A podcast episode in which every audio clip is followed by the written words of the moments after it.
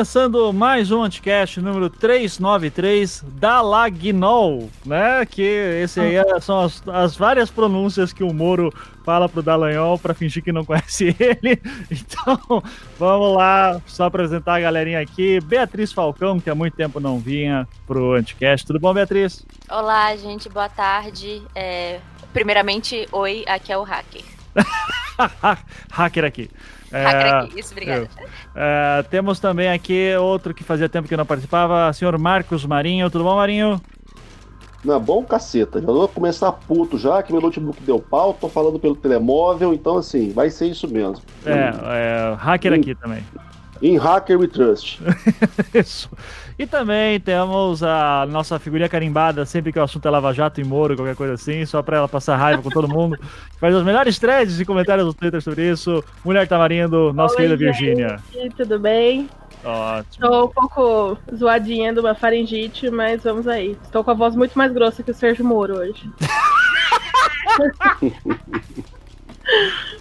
Não, é, não pode falar que ele odeia ser chamado de marreco de Maringá. Sempre ah, poxa vida, mas marreco de Maringá é um é muito carinhoso. é um jeito muito carinhoso da fala. Exatamente, né? Então tá certo. Então vamos lá. Gente, muita coisa aconteceu essa semana, né? Mas antes, lembrando, seja patrão do Anticast, contribua a partir de 5 reais por mês. É só entrar em anticast.com.br, tem lá o botão Seja Patrão clica lá e daí, uh, por um cafezinho por mês, você ajuda a gente a continuar fazendo essas badernas aqui. Então vamos lá. É... Eu não sei nem por onde começar, Virgínia. É, você que. Vamos começar pelo, pelo hacker entrando no grupo dos procuradores lá. Que essa, essa, parte da nossa última conversa não teve, né? Que gente... Não, eu acho que já começou. O negócio desandou logo depois da, da, da, da live. Isso. Eu porque... não sei aonde que ele estava com a cabeça. Mas é o seguinte, conta pra gente é, exatamente o que aconteceu sobre esse negócio de hacker aqui. Porque assim, que eu sei que tem um grupo de procuradores do Paraná e entrou um maluco, ficou falando hacker aqui, não tem ideologia, eu só tô aqui pra, pra ver o circo pegar fogo. Bom, basicamente, tinha o. Tava o procurador é, falando, acho que da CCJ. E aí, aparentemente, alguém mandou uma mensagem do celular dele, em nome dele, como se fosse ele no grupo, falando que ele era o hacker. E aí mandaram mensagem para ele e ele falou: Não, não sou eu. Mas assim, a, o teor da mensagem eu vou até ler, porque é muito bom. Deixa eu ver se eu pego aqui. Hacker aqui. Adiantando alguns assuntos que vocês terão de lidar na semana, nada contra vocês que estão aqui, mas ninguém melhor do que eu para ter acesso a tudo, né? Eu sou apenas justo, onde não encontrei injustiça, fiz de conta que não passei, mas encontrei apenas uma lava-jato por hora. É. Quem aí tiver contato com o Marcelo, por gentileza informá-lo de que eu já retirei o 2FA, que havia inserido no, no Telegram dele que impossibilitava o acesso. Ele pode acessar normal e alterar a senha. Eu acessei ontem aqui apenas para mostrar que não sou como a mídia diz, que liga para o telefone com número internacional e tampouco com o mesmo número. Vide fake news do Moro. Eu acesso quem eu quiser, quando eu quiser e pode ter verificação em 10 etapas ele já pode resgatar a conta dele. E que vocês saibam que eu apenas acessei a Lava Jato, pois havia irregularidades que a população, incluindo vocês, deveriam saber. Outro sim, vale ressaltar que não acessei dispositivo de ninguém e não obtive dados pessoais. E aí ele continua, tipo. Faltou, faltou mandar assim, né? Beijo, Tony Stark. eu, eu real não sei o que é, porque isso claramente não foi um hacker que escreveu. Tipo, não, é... pera aí. Vamos só, só deixar registrado o óbvio, né? É um inception de, de teorias conspiratórias. É o hacker. Agora não, é o hacker, é o hacker hackeando o hacker. Aí fodeu, velho. É, Virgínia não menospreza a habilidade dos hackers do direito. Não, em hipótese alguma, pelo contrário. Só que assim, né, gente? Data vênia, data vênia, há hackers do direito excelentes, inclusive. Olha. Mas assim, eu não sei se eles queriam. É, foi uma tentativa. Obviamente foi uma tentativa de limpar a barra deles. Sei lá porque eles criaram essa. Essa essa, essas mensagens, ou se o cara achou assim, ah não, deixa eu ajudar meus amigos lavajaters, e aí é, vou cair na minha própria espada, mas não, eu vou falar que não sou eu, então beleza. Então vai dar tudo certo, eu vou fazer bem na hora que eu, não, que eu estiver, sabe? Enfim, ridículo. Sim. É, é. O, o, o doido, assim, é, é novamente, é, é achar, porque ele fala que ele é um funcionário de TI, né? Que era uma das coisas que a gente ficou discutindo no, no, no, último programa que poderia ser uma possibilidade. Né? Tá, até o pessoal, teve o pessoal que marcou dizendo: oh, alguém ouviu o Anticast agora e tá sumindo aí a, a parada, né? Porque a gente falou disso, né? Que, que ainda que a gente tem muita desconfiança que é um hacker mesmo alguém, Que é alguém de dentro do Ministério Público que é de TI.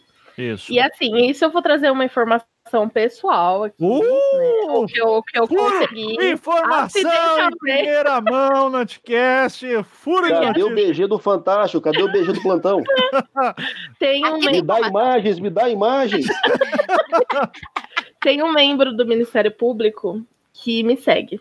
Eita! E aí hum. eu tava zoando a questão do hacker, né? Uhum. Porque é, saiu essa notícia, depois saiu não sei o que mais sobre o hacker e eu tava fazendo um monte de piada. E aí ele veio e falou assim, e ele veio bravo falar comigo, do tipo, se não é hacker, é o quê? E aí eu falei assim, e, e um dos tweets era, num país em que você assina a TV a cabo e 24 horas depois já tem gente tentando te aplicar golpe com todos os seus dados, eles querem que a gente acredite que foi uma grande operação. Ah, que falaram que tinham invadido o celular do Janot. Daí, do celular do Janot, tinham pego os celulares. E aí, da Força Tarefa. E aí, eles tinham invadido os celulares da Força Tarefa. Hum. E aí, eu falei assim: na, no país em que você sofre golpe da por acesso das pessoas nas operadoras de telefonia, tipo, eu já tentei, eu já tentei eu já sofri umas 20 tentativas de golpe. Uhum. Desde que eu assinei a net em janeiro, sabe? Não, não existe proteção de dados. E querem que a gente acredita que ele teve que ter todo esse trabalho para conseguir meia dúzia de telefones. e aí ele falou assim: mas a, os membros do Ministério Público têm lista protegida. O, por exemplo, então o telefone do Sérgio Moro não vai estar no nome do Sérgio Moro, mesmo quando ele era só juiz. Uhum. O, o, telefone do Dallagnol não vai estar no Dallagnol. Quem tira, aparentemente, é o Ministério Público. E aí é um número privado. Que, tipo, não, não participa dos bancos de dados tradicionais. É. Ou seja, hum. só pode ser de alguém de Não, mas, mas Virgínia, é, é assim, não sei se foi você que falou, ou eu, alguém parecido no Twitter. O, o, Twitter é esse mundo que a gente confunde todo mundo, é, as informações se perdem, mas alguém falou uma coisa assim que. É, que é oferecido celular criptografado para muitos desses membros, só que eles se recusam porque não dá para instalar aplicativo de mensagem, por Exato, exemplo. Exato, exatamente. Então, mas aí é, seria, eu não sei se seria telefone funcional, que aí eles te dão um aparelho, mas é diferente da proteção de, de, tipo, porque querendo ou não, depois eu tava pensando, até faz muito sentido você, eles não terem. Já pensou, tipo, ter lá na qualquer pessoa, qualquer funcionário da Vivo, sei lá, tá lá, vê lá, ah, nossa, olha é o Sérgio Moro, entendeu? Sim. Isso é arriscado de vazar coisa, de vazar endereço, vazar é, sabe, fica registrado lá tele, os telefones, para quem ele liga, para quem sim, recebe. Sim, então mas... eu acho que faz sentido ser privado em relação a ser separado das, do, do, banco de dados normal da operadora. Eu, eu concordo contigo, mas assim, a gente tem que combinar que das últimas falas do Moro e de outras pessoas, o analfabetismo tecnológico uhum. ali é, é, é, grande. Exatamente. Sabe? E assim, aí, é que, aí entra a diferença de um telefone de funcionário público é, que precisa de proteção e só a proteção de dados básica do MP, que é essa lista de telefones que o MP ajuda a conseguir. O que eu Uhum. esse telefone que eu acho que deve vir, que é, eu, eu creio que é uma versão mais light do que deram pro Bolsonaro agora. Que é aquele que não dá pra instalar nada. Sim. Eu também não aceitaria. Tá ligando pras pessoas. tipo, em 2019, não, não, não dá pra julgar, entendeu? Mas deve É. ser, tipo, é, é, pelo menos a parte da conta e de como conseguem os números é feito pelo MP. Então, com Mas- certeza, alguém de dentro, as pessoas de dentro do MP têm acesso a isso. Uhum. Mas vem cá, Virgínia, tem um lance também que, que, porra, todos eles são twitterinho. Os caras estão online, estão na web. Então, assim, conseguir não eh, jogar eu- o vírus para pegar esses números não é tão difícil também. Porque isso aí eu acho que o tempo todo no, Primeiro, no, no desktop. eles claramente não têm uma divisão pessoal profissional ali na, no uso do aparelho. Então, Não, se, se vasculhar, vai rolar até RedTube, certeza. exatamente. É, a gente estava até discutindo que o Moro estava preparando o terreno para caso vazem cantadas dele, flirts dele. Nossa, É, que sonho. supostamente. Pelo amor de Deus, não me processe. E aí, é, com certeza tem essa. É tipo confusão patrimonial, mas confusão entre o público e o privado. Eles, a partir do momento que eles recebem um número do MP, eles não deveriam usar para fins pessoais. Mas eles com certeza usam, Uhum. entendeu? Com certeza usam. É. Assim como Ou o então telefone tem o outro aparelho o tempo todo junto com eles também, né? Que aí não sabe então, o que, que tá falando por onde. Exato, e tem uma parte. Daí, provavelmente eles ficam mandando mensagem. Tipo, eu, pelo menos, eu tenho dois celulares. Eu tenho um pra alquimista e um pra mim mesmo. Pessoal, eu vivo mandando mensagem um pra mim e outro pra outro, pra, tipo, ficar passando o arquivo do- de um celular pra outro. Sim. Com certeza eles faziam isso, Não, sabe? É se você for pensar que o Moro autenticou a conta dele com a foto, com o calendário, velho, É. você imagina que de fato ele não sabe diferenciar dois perfis. Então, né, não vamos esperar muita coisa. Hoje, hoje essa, essa questão do celular e tal, e de rede social, meio que apagou a linha do funcionário público e pessoa, pessoa física, né? Então, com, eles foi com certeza uma balbúrdia ali de. Uma verdadeira balbúrdia Uhum. de uso, de confusão ali de uso de é, aparelho funcional e para fins privados, e aí deu muito ruim. É, eu, tô, eu- só tô levantando tudo isso porque, é, assim, eu não sou especialista em tecnologia, creio que nenhum de nós aqui é. Ah, fica aí, pa- depois a gente dá umas dicas pro pessoal correr atrás disso. Agora, ontem o Moro, na audiência no Senado, teve senador falando, porque tem servidores na Rússia, e o que eu quero ver é o que tem nos servidores da Rússia, e daí, de- novo, é- é, assim, a pessoa não entende como é que funciona a criptografia básica do Telegram, que é no servidor da Rússia, tipo, pode ter, ter acesso, só que você não vai ter, não vai conseguir ver a mensagem porque está criptografado. A única Manda pessoa perguntar pro Zamiliano. é, é, a única pessoa que tem acesso a isso, as mensagens, são os donos dos celulares. Então, a, a forma mais fácil de hackear tudo isso é o Deltan vou no banheiro, deixa o celular em cima da mesa, alguém pega o celular, daí copia o que tem ali dentro, ou se- se ele sincroniza o Telegram com o computador, então, e fica fazendo backup mais fácil ainda. É, cara, tem tanto jeito muito mais simples do que o que estão pensando que é essa criptografia, que é um ataque hacker com aparelhos que custam milhões de dólares. Eu sei lá, eu acho muito difícil. Eu, eu, eu continuo ainda acreditando que ah, pegaram o celular do Deltan ou o backup do celular do Deltan.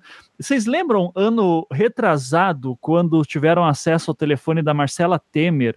Porque foi uma parada assim que ela tinha um computador velho ela se dispensou, se largou, daí alguém conseguiu pegar aquele HD e foi ver o que tinha lá, daí viu, nossa, esse, era, esse HD era da primeira dama, olha que interessante. E tinha um monte de dado lá, às vezes é um descuido assim, ridículo. Então, é, é, é tanta coisa que está envolvida aí que... Ô, Ivan, Oi. mas eu, eu, eu tava lendo uns comentários do pessoal aí, da parte da, da consultoria política e tal, e teve um camarada que falou uma coisa que eu achei interessante, cara. Que ele, na, na- leitura deles tem muito cara de vingança de alguém que se sentiu traído ou abandonado em algum Sim. momento, dentro do próprio contexto mesmo. Porque Uhum. foi muito bem pensado, cara. Para quem vazar? Porque não vazar para a grande imprensa? Porque sabia que talvez sumissem com a, com a denúncia, ou o momento de procurar, que realmente parece algo assim, saca? Ah, me traíram, agora vão se fuder também, que eu vou vazar vocês, para quem pode de fato produzir algo que vai afetar esse, esse cirquinho que vocês montaram. Eu tenho tá uma muito teoria. bem organizado esse negócio.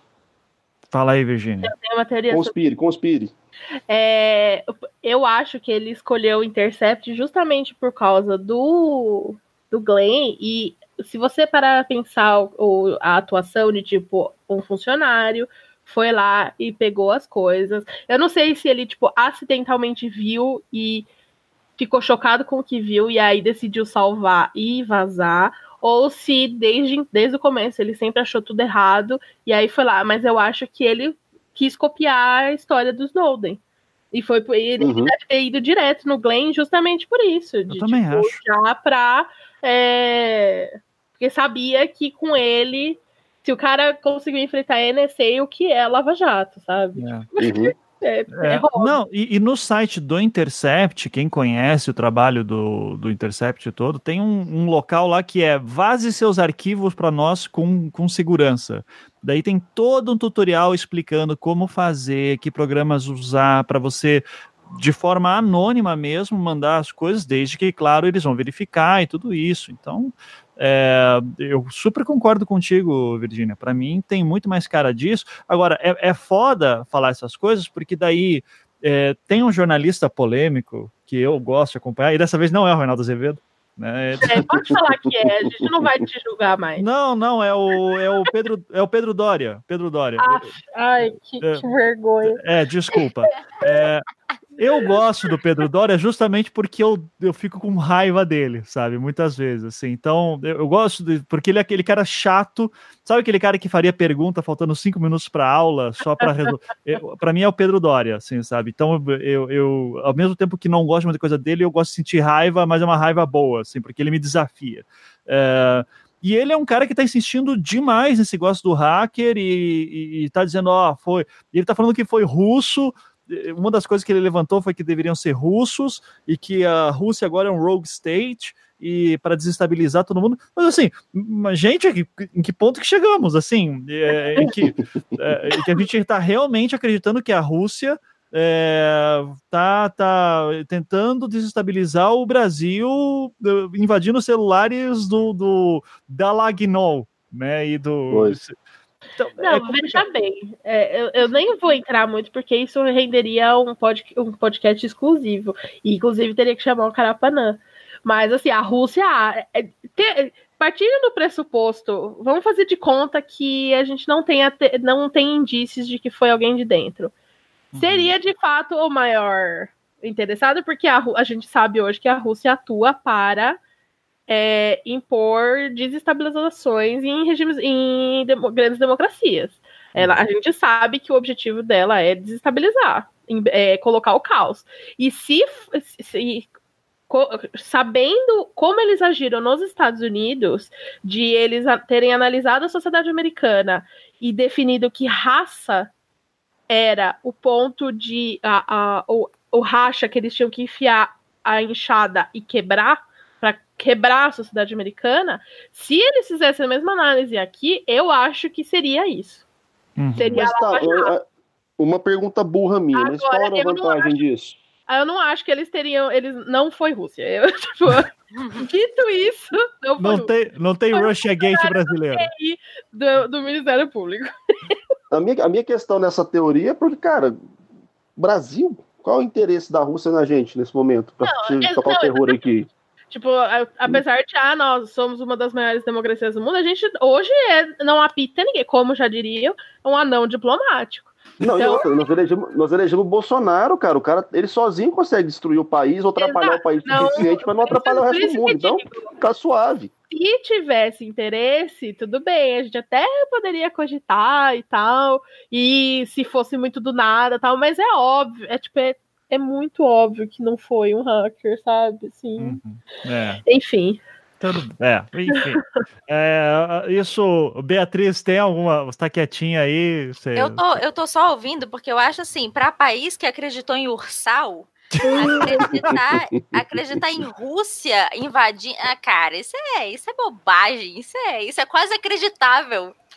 Já pensou se é um plano do Putin para tirar o Lula da cadeia? Porque, claramente, porra, claramente. Claramente Não, é isso. Aí, vocês perceberam que o vocês perceberam que o Daciolo sumiu, né? Atenção. É. Saudades do meu comunista cristão. Saudades. Eu tenho, eu tenho a teoria de que vai ser o Putin, ele vai chegar montado no cavalo dele aqui no Brasil atravessando o oceano claramente, porque isso é perfeitamente factível. E aí ele vai lá para vai lá na cadeia, vai tirar o Lula e ele e Pablo Vittar, ele, Lula e Pablo Vittar vão sair cavalgando felizes. e é isso aí. Rumo Brasília para instaurar o, o socialismo. Claramente. Claramente. Próximo passo, próxima parada Brasília. Ah, bom, já que estamos nesse papo maluco de hacker, vamos falar do pavão também, só para ah. dizer que, que piada foi, foi. que, que assim, né? De novo, Virgínia, vamos seguir aquele negócio. Eu, não, não eu, se... eu, quase perdi um, um evento de fundir por causa dessa bosta. O, inclusive, um grande beijo pro arroba tesoureiro do Bolsonaro, que ajudou a expor isso daí, é o tesoureiro do Jair, desculpa, que ajudou a expor isso daí. Todo mundo que viu os vídeos do Erro Bugalho e tal, todo mundo que fez, foi com o que o tesoureiro levantou. Então, grande beijo, eu sei que ele tá assistindo. Isso. Então, e aí, tipo, tudo começou. Ou, peraí, ou, ou tesoureira. Né? Não, não, é. Nós temos nossas identidades aí. É. Vamos preservar a fonte. Eu estava de boaça no domingo. E aí ele me mandou a seguinte mensagem: tá afim de acompanhar uma treta? Eu, obviamente, respondi sempre. E aí ele mandou o tweet do Bernardo Kister falando, o Bernardo Kister falando que iam fazer revelações nesse tal perfil do pavão misterioso. E aí a gente ficou lá, sei lá, uma hora, mais de uma hora esperando o cara revelar. E assim, ele fala, eu queria ter, eu devia ter printado, ai que raiva. Mas ele falou que ele ia revelar que o Glenn era um grande jihadista. Nossa! Que, é, ia expor que, eu, que o, o, o homem que defende é, nazistas como atravessa, como atravessa a rua e, e que ia provar tudo que ele estava bancomunado com o maior hacker russo e bababá, ia ter provas e bababá. Aí, só que aí ele não estava conseguindo usar o Thor, né? e aí, porque quando você usa. Quando eu trabalhava no escritório, eu usava o Twitter pelo Thor. E chegou um tempo que você não. Só, só para quem não sabe, Thor. É, é um... Thor é um navegador que é tipo. Não sei. É, dá para falar que é criptografado? Ele te esconde Ele muito te bem. Esconde, é, tipo isso um te embutido. Uma, e por causa disso, mais. ele é lento pra caralho. Assim, Exato. Tá. E eu não queria deixar registro, porque às vezes eu falava mal do, do meu trabalho, né? Tá. E aí eu não queria deixar registro no computador do escritório e usava Tor. Só que chegou uma época, um ponto que o o, o Twitter bloqueou. Você, para conseguir usar o Tor é mó perrengue. Usar o Twitter no Tor é mó perrengue. E aí ele queria que a gente acreditasse que ele hackeou a Foxbit, que é a maior corretora de Bitcoin do Brasil. mas ele não sabia usar o Tor. né?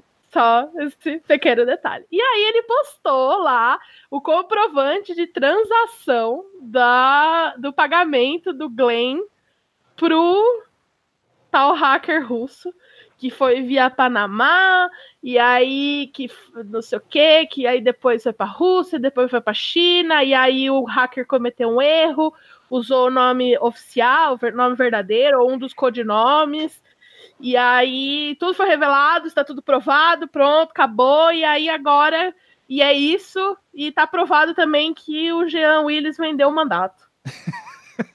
e, tá, assim, foi assim. E, e, tá recebendo uma, e tá recebendo uma mesada por isso também. Uma mesada, isso. Ele, e, e, muito interessante, inclusive, ele vendeu por 700 mil dólares, mas a mesada é só de 10 mil dólares. Isso. Achei micharia. É porque vai durar 700 meses. É, né?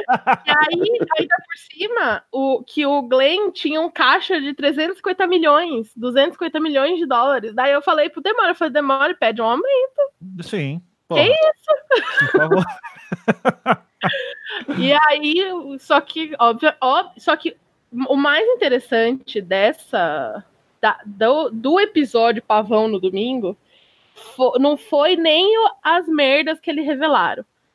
Que ele revelou. Foi tão bem orquestrado, tipo, as pessoas que divulgaram, as arrobas que divulgaram antes, o, o Carlos Bolsonaro falando que é, eles estavam preparando a Operação Pavão uma semana antes, tipo, logo depois do, do de, da Intercept publicar, sabe? Você vê que foi muito bem montado e o engajamento instantâneo que isso gerou. Assim, os tweets, eu tava acompanhando live, porque eu tenho aqui no Tweet Deck, você coloca, né, a coluna e vai acompanhando live. O, assim, os tweets tinham milhares de RTs em segundos.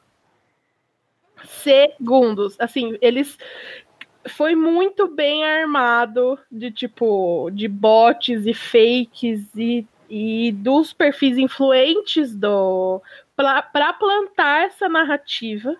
E aí agora, se você vê, eles ficam, eles contam a história. O Ratinho falou em rede nacional. Apesar que depois descobri que só eu assisti, né? Mas, não, eu assisti também, eu assisti também. Eu, eu você e o, o Sticer. São os três brasileiros que assistiram. Cara, vamos, vamos, só um parênteses na sua fala, Virgínia. Olha o nível do Brasil. Não. O ratinho, velho. O ratinho não, voltou pro. Eu não vou nem entrar nesse mérito, porque me dá. Foi a primeira vez que eu vi ratinho na vida que eu parei a minha. Porque onde eu cresci, eu cresci no pé do, de onde tem a rede do SPT, a antena do SPT. Então não pega SPT, nunca pegou SPT na minha casa. E aí, e eu sei, é ridículo, é contra, deveria ser o contrário, mas Sim. é. Então eu nunca assisti Ratinho. SBT não foi algo que fez parte da minha formação de ser humano. Ratinho, Silvio Santos, Chaves, nada disso. E eu tive que parar a minha vida para ver o Ratinho essa semana pela primeira vez na minha vida. Uhum. O Brasil nunca esteve tão baixo. Assim, no... nunca. Semana que vem vai rolar Luciana Jimenez, o Moro? Só pra ah, saber. não, aí já é demais. Aí já... Ah, não, eu não duvido. é, é bem capaz. Mas então, o Ratinho divulgou essa história em cadeia nacional. O Flávio Bolsonaro contou essa história. No, no Senado. Senado é. E aí o que, que eles falam? Ah, eu recebi. Não sei se é verdade, mas aí conta a história toda. É. E daí, e o, daí o Moro. O Moro foi e falou assim: é, a gente precisa ver todas as possibilidades. Pode ser, pode ser que não. Não, entendeu? Não, tudo tá, bem. Quer, tem, quer tem, que falar... do hacker? Tudo bem, mas não vem com essa de que o Glenn pagou não sei quem, fulano. Tá, não, entendeu? Tipo. Sim. A Polícia Federal tem coisa melhor para fazer. Eu, eu falaria isso. Ô, oh, Flávio, você é meu amigo. Porra, eu já fui na tua casa. a Polícia Federal tem coisa melhor para fazer, velho. Não, e, e outras, porque é o, e outra, é o que é o correto, entendeu? Tipo, falar, não, não há indícios de que foi o Glenn que pagou isso. Uhum. Até o momento. Fala assim, quer, quer dar uma de isentão? Que é o verdadeiro isentão, viu? Antes que vocês venham me xingar, vocês, plateia. Né? É, é verdade. no dia essa de, ah, vamos ver, tem que ver e tal. Que falasse, assim, ó, até o momento não há indício de que isso ocorreu. Porque aí deixa aberto pro futuro, caso venha a ter. Uhum. Mas no momento não tem, porque tipo, o, depois vejam a thread do tesoureiro, as evidências, tipo, eles erraram a, a, língua, eles erraram a ordem das informações, não fizeram o extrato do jeito que é, um extrato de transação de Bitcoin é feito, é, teve erro de tradução, tipo, eles confundiram como se escreve moeda com vírgula, com ponto, tudo tem N erros ali, sabe? Uhum. É, tipo, é muito óbvio que aquilo foi, foi criado. Qualquer semovente, sabe? É. Não tem por que ficar alimentando isso que não para atacar a pessoa do Glenn. É que aquilo é feito para compartilhar em um WhatsApp, né? Exatamente. É, é uhum. isso. E daí foda-se se é verdade ou não, é uma madeira de uhum. piroca. É a madeira de piroca da situação agora. Uhum. Então... Não, é interessante, você percebe que é o mesmo modus operandi que vem sendo usado desde antes da eleição, muito usado na eleição e continua sendo usado bastante, é que muitas vezes não vem à tona, mas a, a, eu já tive uma informação também do camarada que trabalhou em campanhas no ano passado, que a rede de divulgação do, das fake news das, e das supostas teorias dos bolsonaristas pelos grupos de WhatsApp continua a todo vapor e nunca parou. Mesmo uhum. após a vitória, não parou em nenhum momento. Então, direto você percebe que estão rodando coisas para alimentar esse clima tenso e para sempre deixar a possibilidade de uma, de uma conspiração maluca aparecer e salvar a derrocada do governo, que a cada dia está mais presente, né? É.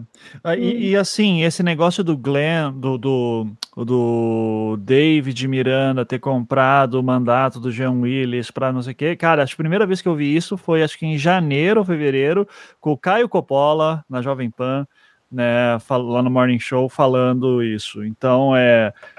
E, e assim, é, tudo indica que acho que eu vou, acho que eu vou dar um pulo no Morning Show ainda, cara. Tipo, ai, eu já tô Deus É, então, é, mas enfim, vamos lá, vamos aguentar essa que vai ser bacana. É, mas, mas essa foi a primeira vez que eu ouvi lá, e daí, tipo, é foda-se se é verdade ou não. O importante é jogar a dúvida pra galera e ter uma explicação, né? Porque imagine meu cristal de mito aqui ter, ter feito alguma coisa. Não. Uma pouquinho de CD drive. É. Ô, Ivan, mas isso é até uma coisa que eu falei semana passada em BH, bicho. A, a, a dinâmica agora desse pessoal que, que se engajou na política por estar tá rezando para um desses mitos aí, ou para o Moro, ou para o seu Jair, é, ela tem que endurecer agora ela tem que se tornar mais radical e, e, mais beligerante em relação a qualquer outro tipo de, de, possibilidade de ruptura da imagem. Então eles vão começar a endurecer e vai surgir cada vez mais esse tipo de teoria maluca para tentar monopolizar o discurso e assumir a narrativa, porque a menor brecha que deixar vai começar a pintar a dúvida no coração dessa galera.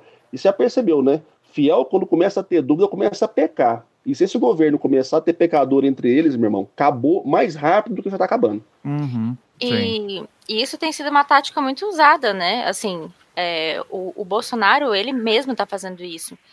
Toda vez que ele vai falar em público, toda vez que ele vai dar uma entrevista, ele joga pra galera.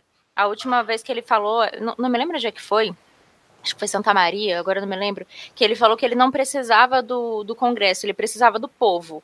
Ora, pelo amor de uhum. Deus, que, que, que é isso, né? Ele tá o tempo todo. Ah, que pode impor uma política, né? Com o povo ao lado, vai impor uma política. Bem Exato. democrático isso. É, exatamente. Então, assim, ele, ele faz isso a todo momento, isso é uma tática de campanha dele, que ele permanece jogando, e ele faz isso justamente, e essa, e essa para mim é uma tática bastante perigosa, porque ele faz isso porque ele sabe que ele tá perdendo apoio do Congresso, ou melhor, na verdade ele nunca teve, mas a, a situação dele com o Congresso está cada vez mais delicada e se ele não conseguir aguentar, se ele não conseguir, se ele não conseguir segurar isso daí, ele não termina o mandato dele. Uhum. Então é muito mais fácil ele ficar jogando pra galera, jogando pra galera, porque se ele perde a rua, aí fudeu. É, é que nem a Dilma, por exemplo. A Dilma perdeu o Congresso uhum. e perdeu a rua. Pronto, impeachment receita certinha. Se ele, se acontecer a mesma coisa com ele, ele tá lascado. Então ele, ele sabe que ele não tem o apoio do Congresso, ele não faz muita questão, aparentemente, de manter apoio no Congresso, mas ele quer manter a rua. E, e o eleitorado dele é muito fiel. Por mais que a gente veja que é, a, a, popularidade dele caiu e tal, na última pesquisa do Ibope, a, o, o, núcleo duro dele, o eleitorado dele, os, bolso, os bolsonaristas fanáticos de plantão, eles continuam certinhos ali onde eles estavam. Então, e eu acho que é isso que o Marinho tá falando. Eles não podem ter dúvidas. No momento que eles começarem a ter dúvidas, o Bolsonaro tá lascado. O Bolsonaro. Beatriz. Diga. Não, pode continuar, termina, pode terminar. Não, não, é, só ia concluir que, que é mais ou menos por essa linha que você falou, que enquanto, enquanto não houver dúvidas, enquanto eles tiverem explicações para dar sobre tudo, então é, aparece uma bomba, um caso de corrupção, ah, mas tem isso, ah, mas aconteceu isso, ah, mas fulano é comunista, mas fulano é ligado com não sei quem, mas fulano é ligado com o Ursal, entendeu? Sempre que houver uma desculpa, e essa desculpa for mais ou menos, bem para menos do que para mais, é palatável pro, pro eleitorado dele, pronto. Não precisa de muito mais que isso. Uhum. É porque, assim, é, uma coisa que eu estava pensando esses dias, que é, é, essa dinâmica, ela, na minha leitura, concordo 100% com você também. Só que o que, que acontece? O Bolsonaro, por mais que às vezes ele tente é, diminuir um pouco essa, essa pancada e tal, mas ele entrou numa dinâmica de, de jogo de soma zero, né? Com o Sim. Congresso. Que para ele ganhar, o Congresso tem que perder. E aí é complicado, porque os caras não vão perder para o Bolsonaro ganhar. Então, eu tendo a acreditar que vai chegar um momento que vai ficar insustentável totalmente, porque vai paralisar o país. E aí, irmão, por mais que o fiel seja fiel, a hora que começar a faltar comida, a hora que ele começar a achar que de fato não adianta só culpar o capeta, ou culpar o PT, ou culpar o Lula, ou culpar o Ursal, ou culpar os hack russo, o mundo tá parado, cara. E o Congresso vai se tornar a única esperança de o país começar a andar. E aí a articulação política vai ter que começar a fazer com o Bolsonaro ainda mais refém do sistema político. É, ele tenta, às vezes, dar uma, uma cenada para minimizar a crise, só que ele não consegue. Então, ele continua insistindo no jogo de soma zero. Enquanto ele for, fizer esse jogo de soma zero, é ele que vai estar com zero, porque o Congresso é muito maior que ele. Está posto. Eu... Então, assim, eu acho loucura esse negócio. Uhum. Eu enxergo o governo Bolsonaro, é, ele está num tripé. Ele tem o povo, o, o, como a Beatriz bem falou, um eleitorado muito fiel. Ele tem o Moro e ele tem o Paulo Guedes. O Moro e o Paulo Guedes estão derretendo. Já, tipo, muita. Assim, eu mantive alguns bolsominions. Não, não, são bolsominions, são pessoas que votaram no Bolsonaro. É, liberais e que, é, né, tipo, estavam locados. Forçados pelo, pelo é publicitarismo. É uma escolha muito difícil, a gente sabe, como o Estadão bem colocou. e que votaram no Bolsonaro, declaradamente votaram no Bolsonaro, e votaram nulo, mas, dizem que votaram nulo, mas que estavam acreditando, porque o Bolsonaro montou a melhor equipe econômica, bababá. Uhum. Eles já, já pularam do barco. Só, só, Joaquim Levi mandou um beijo aí essa semana. Entendeu? É. É, o, é, eles já pularam do barco. Já pularam do, do, barco do Paulo Guedes e agora já pularam do Moro. Que são, ainda são pessoas relativamente razoáveis, apesar de ter o lado antipetista maior que tudo. Uhum. Então, eles estão pulando do barco não em pró-PT, que era o que eles, da cabeça deles era exigido na eleição mas eles já estão todos se posicionando contra o Bolsonaro, contra o Paulo Guedes e contra o Moro agora. Então, assim, o derretimento de ambos é inevitável. E aí só vai sobrar o povo pro, no, no tal tripé. E a gente sabe que ninguém se sustenta, é, tipo, se sustenta até um pouco tempo, mas uma hora vai cansar.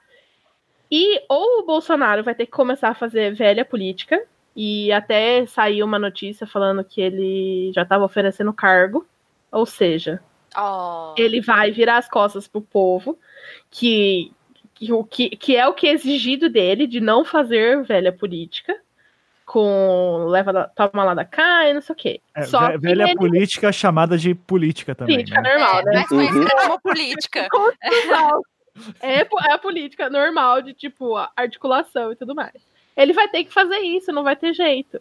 E aí, aí eu vejo ele perdendo o povo. Só que ele se sustenta porque aí ele vai ter o Congresso. Então, é. vamos ver aí. Uhum. É, mas para ele esse esse jogo de esse cabo de guerra é, ele é tão perigoso. Eu concordo com você, Virginia. Eu acho que o caminho é, é bem por esse mesmo. É, Guedes e Moro é, é só uma questão de tempo. Mas já está dado que os dois eventualmente vão, vão cair ou vão, vão ter que sair, eles não vão durar até o final do governo e tudo é. mais. Mas, mas essa questão de, de manter o povo, eu acho que para ele, assim, para ele manter uma, uma semi-governabilidade, vai, porque nem dá para chamar isso de governabilidade, mas uma semi-governabilidade, ele precisaria ter bem mais apoio popular do que ele tem hoje. Ah, sim, com certeza. E apesar dele ter um apoio popular assim bastante fiel, bastante apaixonado e tudo é mais, esse apoio é barulhento. Ele Exato. não é nem grande, ele é barulhento. Exato, é. exatamente. A questão aí é o barulho e não tão a quantidade. Sim. Mas, mas eu acho assim que se ele tivesse um apoio popular maior, eu acho que seria mais fácil ele jogar para esse lado, de falar, não, então eu tenho a rua, então dane-se, eu jogo para cima e a rua me segura. Só que acontece que ele não tem. É, é, é meio que aquela, aqueles memes de, da, da, galera que tá no show de rock e se joga do palco pra, pra galera, tem, né? É... E não tem ninguém. Eu acho que que a linha é meio essa, entendeu? Eu acho que ele pode acabar se jogando e cair com as costas no chão, mas enfim. Mas o Congresso, cara, na minha, na minha percepção, o Bolsonaro só consegue manter o Congresso enquanto ele consegue manter a reforma da Previdência tramitando. Enquanto Sim. ele. Quando a reforma da Previdência finalmente passar ou morrer de vez, acabou. Qual é a outra pauta que ele tem no Congresso? Nenhuma. Não, é, nenhuma. e assim, o Paulo Guedes também não tem nenhuma. Eu Exato. desesperada uhum. com isso, porque. Não, tá o governo mundo... inteiro não tem nenhuma, ah, né? É, não tem. Tá todo mundo. É o, o Rodrigo Maia. Olha é... a frase que eu vou proferir. Rodrigo Maia, um sábio em chamar o governo de usina de crises, porque é o que eles são, entendeu? Eles causam as próprias crises. E outra, tem um fator aí que também a gente está desconsiderando e retomando a, a, a, a Vaza Jato, que é o fato de que quando os processos começarem a ser revistos. Porque uhum. foi o que eu falei, eu fiz um apelo ao Intercept para eles começarem a liberar os áudios. Porque, querendo ou não, é, saiu a reportagem aí, tipo, que o Zanin não queria, não ia usar no momento as mensagens. Não é porque o Zanin acha que é mentira, é porque precisa de um atestado de veracidade. Uhum. Eu não duvido que sejam reais. Eles meio que já confirmaram, daí ficam voltando. Ah, não. É, foi é, as mensagens são falsas, mas se forem verdadeiras, não tem nada de errado. Então eles mesmo mesmo. Eu nem lembro disso aí direito Confirma, é, fica nesse joguinho de vou negar todas as possibilidades, ver a que cola. Eu achei Só bacana que... a frase do, do, do Intercept, né, que chamou de estado confusional do Moro. Exatamente. Só que quando saírem os áudios, daí não vai ter jeito. E aí vai atestar a veracidade de todo o conteúdo, do conteúdo, e é, principalmente se foram áudios com, comprometedores por si só, e aí os advogados vão poder atuar no sentido de pedir suspeição, pedir anulação de processo, habeas corpus e por aí vai. A gente Não, tem então aí essa que... semana o julgamento da suspensão, suspeição do Moro, a gente tem habeas corpus do Lula. Então, assim, isso a gente está considerando o, o, estado do, o estado do governo Bolsonaro hoje. Agora, vamos ver o que vai ter. Todos esses políticos soltos, Eduardo Cunha solto, Lula solto, é, sabe? Uhum. Que também, querendo ou não, mobilizam, entendeu? Uhum. O Lula mais que o Eduardo Cunha, óbvio. Mas tenho certeza que Eduardo Cunha tem comentários maravilhosos a serem feitos sobre esse governo. Não, e tem uma coisa que tem uma coisa que vale pensar também que manter o povo na rua não é fácil. Não. O povo ele, ele, ele cansa muito rápido desse movimento. Ah, vai pra rua, volta da rua, vai pra é. rua, volta da rua. Tipo, Essa mobilização do dia 30 agora. Pois é, cara. E outra, pra é defender é o Moro. Tá. Eu acho que essa, essa mobilização do dia 30, a hora que estão chamando, vai dar uma flopada medonha também. Ah, em Curitiba vai ser um sucesso. Assim, ah, não, mas Curitiba, né, Ivan? Porra, na moral. Eu já, já falei lá no Twitter já, né, cara? Salvem as mulheres, crianças e os bizanzuques. Vaza, cara. Dá linha, tá foda, patro... desmoronando aí, literalmente. Eu patrocino seu visto pra São Paulo, Ivan. Olha, eu não duvido. Eu vou estar em São Paulo dia 30 e eu, eu boto fé que vai ter uma movimentação na Paulista, hein? Não, não quero dizer nada, não. Não, mas deve ter movimentação é uma coisa. Agora você falar que vai ter esse clamor popular toda vez que o governo chamar, velho, eu duvido muito. Não, mas não é o governo chamando. Desse país conseguiu isso, cara. É, é, é, orgânico, Marinho, não é o governo chamando. Inclusive, o Moro falou no Ratinho sobre essa manifestação. Eu achei uma, o fim, o fim. que absurdo. Ai, ai. Bom. É, esse, essa organicidade eu tenho as minhas dúvidas, viu? Ela tem que ser ah, alimentada jura? de alguma forma. Ah, não, Marinho. Não. não, Marinho, você está duvidando de pessoas que não podem ser duvidadas, tá? Mais orgânico eu que eu, né? Mais orgânico que eu. Ó, eu quero avançar um pouquinho, voltando para a questão da Vaza Jato, porque a gente começou falando do hacker aqui, uma coisa foi na outra. É, uma, uma das críticas logo depois das primeiras matérias do Intercept foi que eles lançaram só trechos sem contexto. Daí o Intercept falou: então, toma aqui o contexto, né? E daí cara, aquilo lá foi assustador, assim, tipo, dizia, gente, não é possível, que, que tinha, é, você via pelo contexto de conversa, era o brotherzão ali conversando de, é, sabe, pô, vamos chamar testemunha aí, e, e, e, é, o contexto tornou ainda pior o que já estava é, bastante escrachado. É, agora, daí logo depois sai a questão lá do, dos assessores, né? E daí eu quero, eu estou pensando seriamente em lançar uma premiação chamada Prêmio Assessor 2, né? Que é o, o, o, prêmio do bom senso que vai, vai ser começado a colocar, que é do tipo era, a situação era basicamente o Moro dá a ideia de fazer uma coletiva, né, da, dos promotores fazerem uma coletiva, daí o, os, os, os, procuradores lançam isso lá no grupo, ó, vamos fazer uma coletiva sobre a operação, e daí o assessor 2 diz, mas qual a necessidade disso? é, É, e, Mas... e, diga aí, Virginia. É porque o, o, o verdadeiro pavão de tudo isso, né, é o Moro, porque ele estava preocupado com o jeito que iam perceber a, o depoimento dele. Do Isso. depoimento do Lula e a atuação dele no depoimento do Lula. Exatamente. Né? Porque, assim, na, na, época, eu acho que eu tenho até uma thread sobre esse depoimento. O depoimento. Cara, eu tava, tô vendo aqui. o, o... Calma, calma. Diga, Marinho. Fala, fala, Marinho, depois Virgínia volta. Não, é porque eu vi aqui, ó, o, o Thiago do, do Pistolando postou aqui agora no chat, né? Cara, o Deltan é muito bajulador, puta que pariu. O Deltan parece aqueles caras que nunca eram escolhidos para nenhum time, né, cara, para jogar. E aí viu a possibilidade de jogar um pouquinho, cara. E tá assim, é muito louco a relação que ele construiu com o Moro, né? A pagação de a pau rela absurda, a cara. A é. relação que ele construiu com o Moro. Foi, eu até fiz uma análise desse, de, do trecho específico da da parte que ele chama o Moro de você é o cara, você é o. É, tipo. The best. Isso. Porque assim, o, eu até fiz uma piadinha que era por causa dos signos, mas a real é que o, o Deltan manipula o ego do Moro. Hum. É assim, é um joguinho de poder muito bom. E quais são os signos deles? É que o Deltan é aquariano. Ah. Eu sou aquariana. E, e o, Moro? Moro? é leonino. O leonino ah. é tipo é o. Pronto. É, o isso, vaidoso. Isso né? explica tudo. E uma, mas a, pra o hacker do Zodíaco agora falando. Desculpa, Virgínia. Fala. Não, mas assim, é que assim, é, a, o, a gente sabe que o Moro é muito vaidoso. Sim. E uma das coisas que me deixou muito evidente em, nesse diálogo específico foi que o Moro tá preocupado, estava sempre preocupado com a atuação dele. Pessoa Sérgio Moro. O Deltan é o idealista. O Deltan é a Lava Jato. É, é a, o, ele preocupa com a, a imagem da Lava Jato. Ele é o cara que veste a camisa da empresa e faz abraçaço na Odebrecht, assim, sabe? Tipo, ele é esse tipo de pessoa.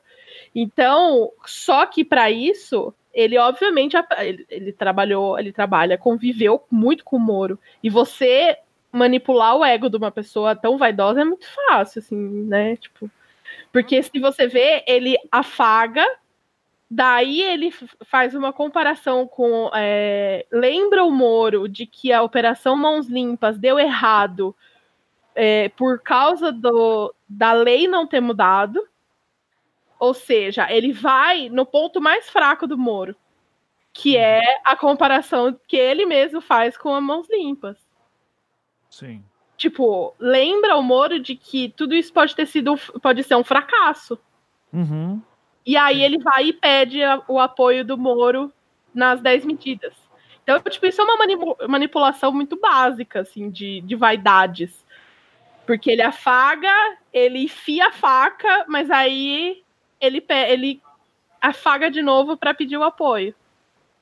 Sim. E é, é, ficou muito evidente. E aí eu faço referência à, à thread do meu amigo Horácio, Horácio Neiva, muito bom, sigam ele. Que ele fala que a gente até, até esse momento a gente não tinha tão claro que era que a Lava Jato atuava contra alguém específico, contra o Lula, por exemplo. E sim a favor da Lava Jato. Era tudo a favor da Lava Jato. Mas, obviamente, depois saiu mais coisa que a gente vê que eles tinham uma obsessão com o Lula, né? Tipo, é uhum. bem, é bem. Cara, isso é tão maluco, né? A Lava Jato virou um ente agora, uma entidade superior, tipo assim, que coisa louca. É, ou os caras colocam que o, o Moro é a Lava Jato, e a Lava Jato então tem que ser o Moro, ou a Lava Jato é um ente superior, assim, isso é muito doido, cara. Superior nível estar acima da lei, né? É. Não, nível estar acima é de esse, tudo. É esse o ponto que a gente chegou. É. A lei é para todos, mas a Lava Jato é para os inimigos. É. E, e, daí o, o, trecho que eu acho que, que saiu depois, acho que na quinta parte das matérias do Intercept, que foi o que também virou trending topics e tudo isso, que foi uma discussão uh, fodida, foi a parte do Deltan falando que falou com o Fux, dizendo é, que foi, foi da época, vamos colocar o contexto, a época que o Moro uh, fez o vazamento da conversa entre Dilma e Lula, daí o Teoria Zavascki, que, que eu, tô, eu sempre confundo o Teori com. O Teori que era. O Teori morreu. Teori morreu. Então ele mesmo, Teori Zavascki, que falou, que repreendeu o Moro, deu o Moro disse, daí o Moro pediu desculpa, mas dizendo que na verdade o povo tinha direito de saber o que os poderosos fazem, blá, blá, blá. É, e daí eles conversam sobre isso. O Deltan disse que conversou com o Fux sobre isso e que a população percebeu que o Moro levou uma dura do, do, do Teori, mas teve uma queda de braço e a população do lado do Moro. E que agora, a partir de agora, o Fux diz que pode contar comigo, é nós, né? Daí é bom lembrar que o Fux é o cara que assim está sendo o grande representante do bolsonarismo hoje no, no, no, é, no Supremo, né? Uh, e, daí que vem a, a, virou a, frase do Moro que virou trending topics daí, ah, ótimo, em, em Fuchs we trust, né? E daí, cara, ah, eu fiquei de novo, tipo, pô, isso é normal, tipo, o procurador falar com, com o ministro da Justiça e falar, ô, oh, se eu precisar de mim, você me segura? Daí o cara, não, beleza, e e, e, manda ver, porque daí começou uma palhaçada atrás da outra, né? Agora é bom lembrar, né, que ontem eu assisti aqui o documentário do, do da, da, da, Petra, né, o, o Democracia em Vertigem, é, e eu vi que a Tamarindo fez thread sobre isso também. É, é, bom lembrar, o seu Gilmarzão nessa época também estava total lava-jato, né? Assim, é, de, o Gilmar, o Gilmar é complicado, né? É, o Gilmar Gil... Mendes, ai meu Deus, é, ele foi lava-jato até um ponto. Quando chegou nos amigos, aí a coisa ficou feia. Isso. Mas sobre a sua pergunta, é, não é normal. Assim, uhum. você conseguir acesso a um ministro do STF, por exemplo, como advogado, porque teoricamente teria que ter equidade de acesso entre as partes. Já é bem difícil. Assim, bem. Agora, o problema não é nem o procurador falar com o juiz, que foi, é o que a gente sempre fala. O problema não é eles conversarem, eles podem ser bestes, eles podem ser melhores amigos de infância. O problema é interferir nos casos. Uhum. E aquilo mostrou que o Fux estava disposto a trabalhar a favor deles. É. E isso não, não é atuar como juiz. Uhum.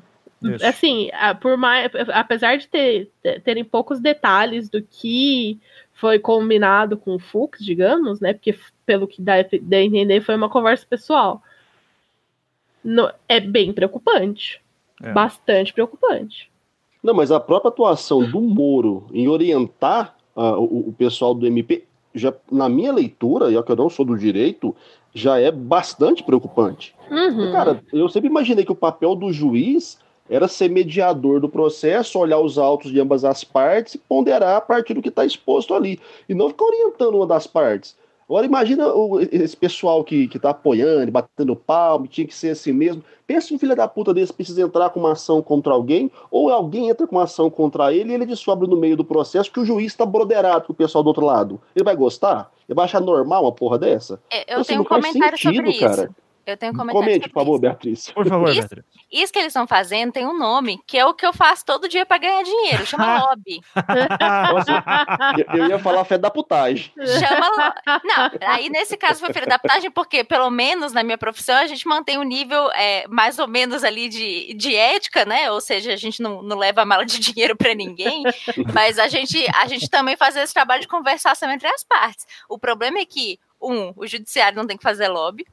E dois, esse cara tá com um pacote anticrime querendo regulamentar e cagar regra na minha profissão, velho. eu fico muito puta com Entendendo isso. Entendendo as motivações de Beatriz. Entendo, exatamente.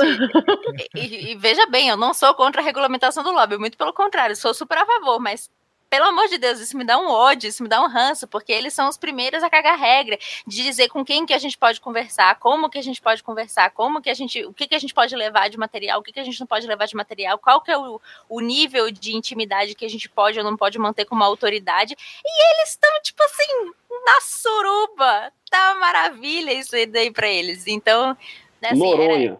Noronha, Noronse, Moronse. É, Moronse, né? Ficou boa. Moronse. Ô, Beatriz, mas a questão é, Moronse fazer lobby é uma coisa. Agora, o juiz, velho. Não, não. É o Não, juiz, juiz não faz lobby. O, Juiz o não cara que era o dread de Curitiba, o cara disposto a salvar a humanidade, custe o que custasse, é pego articulando com uma das partes. Sei lá, cara, mas pra mim, ele botou a mão na merda, porque não faz sentido, não tem Mas é como claro, justificar isso. Mas é claro, é exatamente por isso que o judiciário não faz lobby. E é exatamente por esse ponto. Gente, porque- o lobby de judiciário são as provas dos autos. Tipo, não, Exatamente. não, não existe. Não, entendeu? Tipo, Sim, não existe outra argumentação que não seja É. porque tá palpável, entendeu? A gente pode argumentar, a gente, que eu digo assim, a gente que trabalha com política, a gente pode argumentar qualquer coisa quando a gente chega num, num gabinete, por exemplo, quando a gente vai falar com uma autoridade. A gente pode falar, olha, deputado, esse daí vai tirar muito voto seu e tudo mais. A gente pode fazer esse tipo de argumentação, porque são argumentações que em certa medida, elas, elas nem sequer precisam de base. É claro que a gente sempre prefere trabalhar com base, com base técnica, porque acaba facilitando o nosso trabalho e, e dá, e dá, moral também para nossa área de compliance. Mas, enfim, a gente não precisa argumentar com, com material técnico se a gente não quiser, porque isso não é dito em lei. Mas o, o judiciário não cabe a, a juiz, não cabe a promotor ficar argumentando e contra-argumentando uns com os outros o que, que é mais factível, o que, que é mais justo. Não, cara, é exatamente isso que o Marinho estava falando. Você tem que pegar as provas, você tem que pegar os autos, você tem que analisar, e a partir dessa análise que ela deve ser estritamente técnica, ou deveria ser técnica, né? Você tem que tomar uma decisão, não com base em argumentações negociadas. Pelo amor de Deus, a- a- o judiciário virou o próprio Congresso Nacional, sabe? Não tem cabimento um negócio desse. Sim. Agora, virou não, provavelmente sempre foi também, né? Essa é a. Claro, claro. é, isso que é a- o, o- o pepino. E daí a gente tá vendo agora através disso. É, que, é aquela parada, né? Muita gente já falava que isso acontecia, que a gente já sabia que acontecia. Agora é.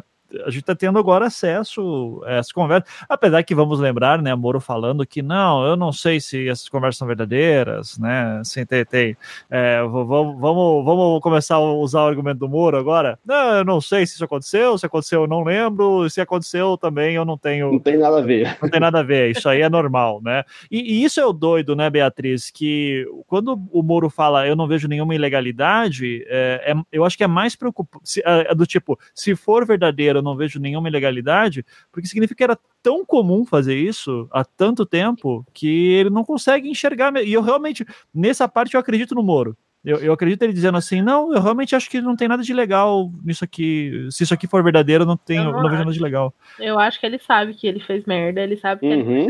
E ele não pode falar, tipo, ele tem que ficar né, insistindo nessa, porque na primeira vez, na primeira fala que ele, tipo, der uma confirmada, os advogados já estão tudo em cima esperando pra anular. 20 de junho de 2019, eu defendi o Moro e, e- e a Virgínia. Pois é. Eu, eu acho que isso é bairrismo Depois eu que que chama, sou a? Morete, né? Depois eu que sou a Morete, tudo bem. Isso é bairrismo que chama, na verdade. É, É, sim. Exatamente. Não, mas assim, é, pelo menos conversando, uh, conheço, sei lá, gente, o caso Evandro, ele me machuca muito nessas horas, sabe? Porque eu, eu realmente eh, consigo ver claramente essa prática sendo tão comum é, que os caras nem têm noção que é errado, é, sabe? É, tipo, é errado, o cara aprende isso na faculdade, dizem pra ele que tá errado, ele faz mesmo assim porque todo mundo faz, é, e foda-se. É tipo o PM dando esculacho e achando, não, isso aqui é tudo vagabundo mesmo, e, e não consegue perceber que não pode fazer isso. É, é, tá, tá Ô, errado. Ivan, mas, mas aí faltou o cara virar e falar, então, que isso, cara? Que a lei é nós. É. Ele falar isso, então. O cara que é professor de direito, o cara que é ju- juiz, estava no auge aí da carreira e dos caralho. Uai, que porra é essa? O É. que, que esse cara ensinava para esses alunos dele? Tem algum aluno do Moro aí que está ouvindo a gente? Se manifeste, por favor. Não, Venha pra essa mesa branca. Não, não se manifesta. já, já tive que expulsar uns dois ali que estavam com os papos de, de chapéu de alumínio ali que tava foda também. Pra quem tá ouvindo pelo, pelo feed, é que o, a gente tá fazendo live no, no YouTube e o chat tá aberto. Daí quando eu bato o olho ali já vejo o chapéu de alumínio eu já corto na hora, né? Então, é, Dracarys. é, Dracarys. Então, é, uma coisa que eu achei muito divertida aqui na nossa última live, que a, Be que a Beatriz não estava, a Virgínia estava, que eu falei que eu, eu, minha curiosidade mórbida era ver eles comentando sobre a série O Mecanismo e a, o filme A Leia para Todos, né, da Polícia Federal. É, daí um usuário no, na rede Twitter me mandou um print da última conversa que rolou, que foi referenciando o FHC, e a gente já cai nesse ponto, mas eu queria pegar isso antes. Tem um trecho aqui da conversa inteira que eles falam assim, né? É, manda o, o, o Delagnol fala. Curitiba promete dias curitibanos, e essa é uma frase muito é, cara a mim, né? Eu gosto muito dela também. É, daí fala aeroporto fechado agora, Daí ele fala em seguida: quem aposta que amanhã vamos e não vamos para Brasília? Daí ele, daí 20 minutos depois ele manda: pessoal da brigada está preocupado com a notícia de que a série da PF dirá que é PF que investiga, Polícia Federal que investiga. A nota fala do juiz e da PF ignorando o Ministério Público. E daí essa série da Polícia Federal, eu acho que era o, o é mecanismo. O mecanismo. É, é o, o mecanismo. É... Porque é contado do, o, o, o Celso de Mello, o Celto Mello é, é o policial federal e é ele que é o narrador, né? É, isso. Mas que pessoal da brigada será que é esse? Tá preocupado com a notícia e, né? Mas assim, já, já diz que, opa, o Deltan estava ligado, né? Há, informações disso. Se isso foi uma piscadela do Intercept para mim, eu agradeço, viu, gente? Porra, isso aí, eu fico muito feliz aí, gente. Já me saciou um pouquinho. Mas tá, essa semana daí saiu, uh, pouco antes do, do Moro. O Moro já tinha gravado a entrevista com o Ratinho, né? Se eu bem me lembro. Uh, e daí e daí ele daí saiu a parte 7 do, do Intercept que faz a referência com o FHC, né, com o Fernando Henrique. E que daí, basicamente, a famosa frase do Moro aqui, que também ficou agora imortalizada, do Ah, Marinho, você usou aí em alguns momentos aí o, o, o aqui, né, o Moro falando, é, acho questionável, pois melindra alguém cujo apoio é importante. É, que foi basicamente assim: será que a gente investiga o FHC? Daí o Moro fala: ah, não sei, acho que questionável, por isso melindra alguém cujo apoio é importante. Então ficou super melindrado aí.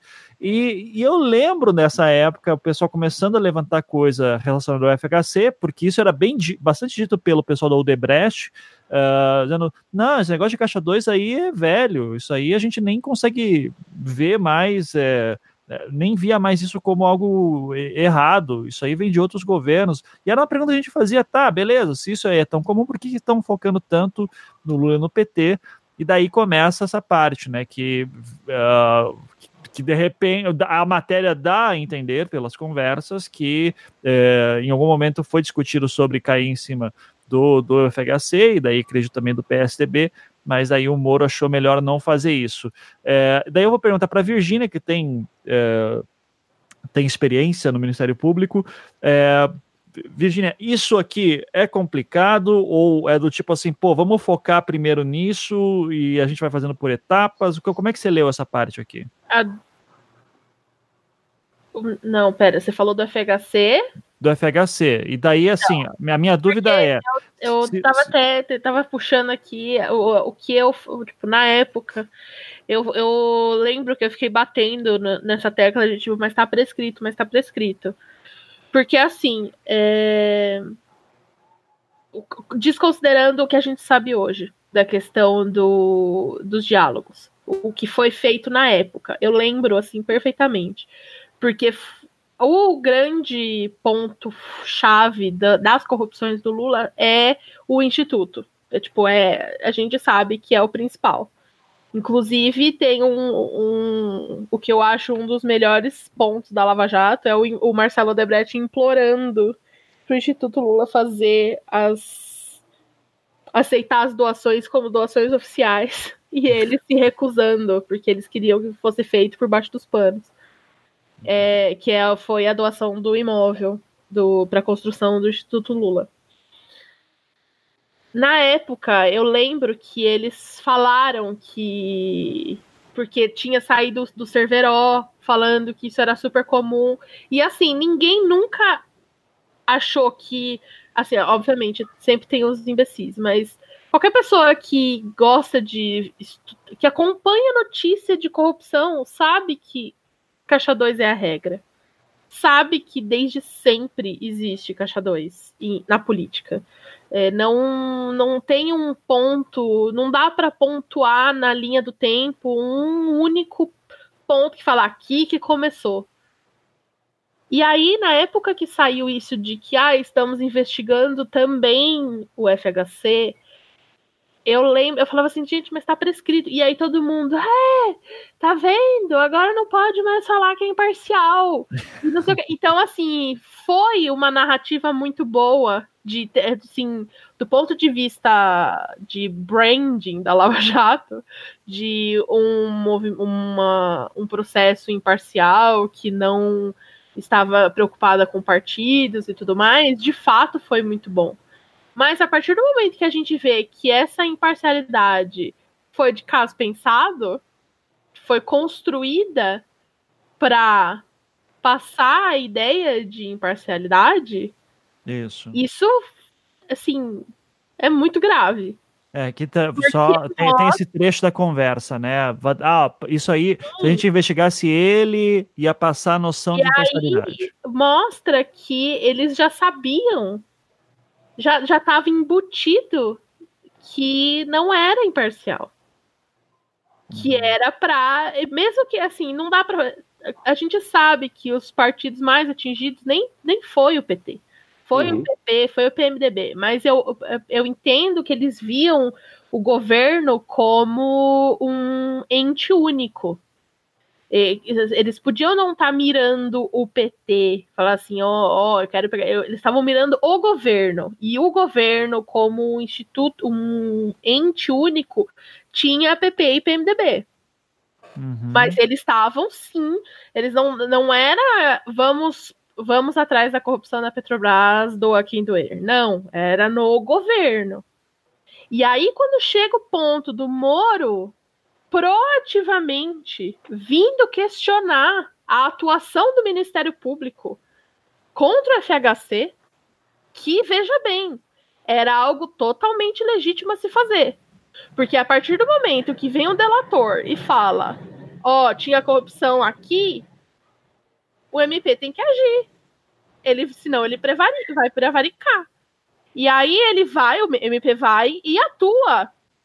Assim, tá certo, ele tem que fazer. E aí depois, ah, tá prescrito. Tudo bem, paciência. Quem determina, quem dá o carimbo da prescrição é um juiz. O MP tem que fazer a parte deles. Aí vem o Moro proativamente questionar a atuação do MP para falar, mas como assim estão indo a FHC? Não tá prescrito? E aí ele. Não, e o lance não foi nem falar, né? Ô, gente, ó, peraí, velho, tá prescrito, não vale a pena, não. Falei assim, ah, não, pode não. melindrar o cara. E aí ele vai e, e ainda a justificativa apresentada não, for, não é nem do tipo, ah, acho. É, se ele tivesse falado, por exemplo, porque acha um desperdício mover a máquina por um caso que está notoriamente prescrito, nós não estaríamos tendo essa conversa. Porque é uhum. é verdade, ele estaria perfeitamente certo. Apesar da proatividade dele em pró FHC ser questionável, a justificativa dele faria sentido. Porque é uma justificativa razoável. porque, de é. fato, a gente sabia, todo qualquer um sabe que está prescrito. Agora, ele vir falar que o problema era deixar o FHC chateado por causa de. e perder o apoio, por causa do apoio que o FHC dava a Lava Jato, faça-me favor. Sim. Isso é um absurdo. Isso é tipo. É, é inaceitável de ficar poupando investigação, porque e outra, o Instituto FHC tá aí até hoje. Podia, pode não pegar o caso de 96, mas você não sabe o que pode pegar.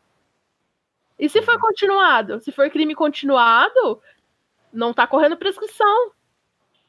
E questionar a, a própria investigação, o ato de querer investigar, não. Tu é juiz, você não é, você não é MP. Isso é uma decisão do MP. É assim, pra, é, esse ponto, o ponto da, da, da, da questão de exigindo que fizessem uma coletiva falando, defendendo ele no depoimento do Lula, do showzinho da defesa, e o outro do prim, a, o primeiro diálogo do apontando testemunha, para mim são os, os, três pontos principais, assim, mais graves da atuação do Moro até o momento. Assim, é, é visível o quanto ele estava investido em construir uma uma operação e ajudar a construir a acusação contra aqueles que ele via como inimigo. É. Cara, eu tô esperando que você vai sair alguma coisa em relação a Aécio dessa parada, né? Ah, se Jamais. Se, se o é cu piscando gerasse energia, Minas Gerais tá bombando. O problema é que a jurisdição dele. Se sair, vai ser fofoca. Vai ser é. esse tipo de comentáriozinho, assim, tipo, tangente, sabe? Porque como não era a jurisdição deles, acho improvável. É. Ou, ou assim, ou caiu uma parada aqui que a gente pode trazer, porque teoricamente o triplex do Guarujá também não era para Curitiba, né? Hum, mas é diferente, é que, é, foi discussão entre duas jurisdições iguais. O AS é foro privilegiado. Aí não dava. Uh, tá, tá. E só fazendo um é que eu não duvido de nada, mas enfim, diga aí, Beatriz é, esse ponto que a, que a Virginia tocou, de justamente do crime continuado, citando o Instituto FHC, eu acho que vale lembrar que muita gente rodou na Lava Jato por crimes continuados. Exatamente, é. que é, Gente que tinha sido é, pega lá no mensalão, mas aí o crime é. prescreveu e pipipi, e caiu e rodou e tá preso. Exato. Então, assim, é, quando eu li a primeira vez, esse trecho em particular da conversa, eu até pensei, não, ok, razoável. O crime está prescrito, então está prescrito, para que, que vai ficar futucando isso? Aí depois, quando eu li de melindrar uma pessoa cujo apoio é importante, olha, tenha santa paciência. Que tipo de apoio? Que, que, que tipo de apoio um ex-presidente da República pode dar uma, uma operação que combate a corrupção, pelo amor de Deus? Isso não faz sentido nenhum. Sim. Exato. Bom, é, é, o seguinte, o, pessoal, o chat foi muito útil agora, porque. É, tá, falar, é... ah, aí. Então, seguinte, né? Uh, saiu no Brasil 247. Frase. Ai, que, que frase. 2019 é o ano das frases. Brasil. O que o Brasil me obriga, mas enfim. Saiu no Brasil 247. Reinaldo Azevedo promete revelar mentira de Moro e conversa inédita de procuradores na Vaza Jato. Ai, Primeira parceria para divulgação de documentos inéditos da Vaza Jato foi selada com o jornalista Reinaldo Azevedo, que promete revelar nesta quinta-feira, hoje. Então vocês estão ouvindo ao vivo aí por favor, assistam É da Coisa às 18 horas. Eu sempre assisto. então, conversas inéditas dos procuradores da Lava Jato e também desmontar uma mentira contada pelo ex-juiz Sérgio Moro no Senado.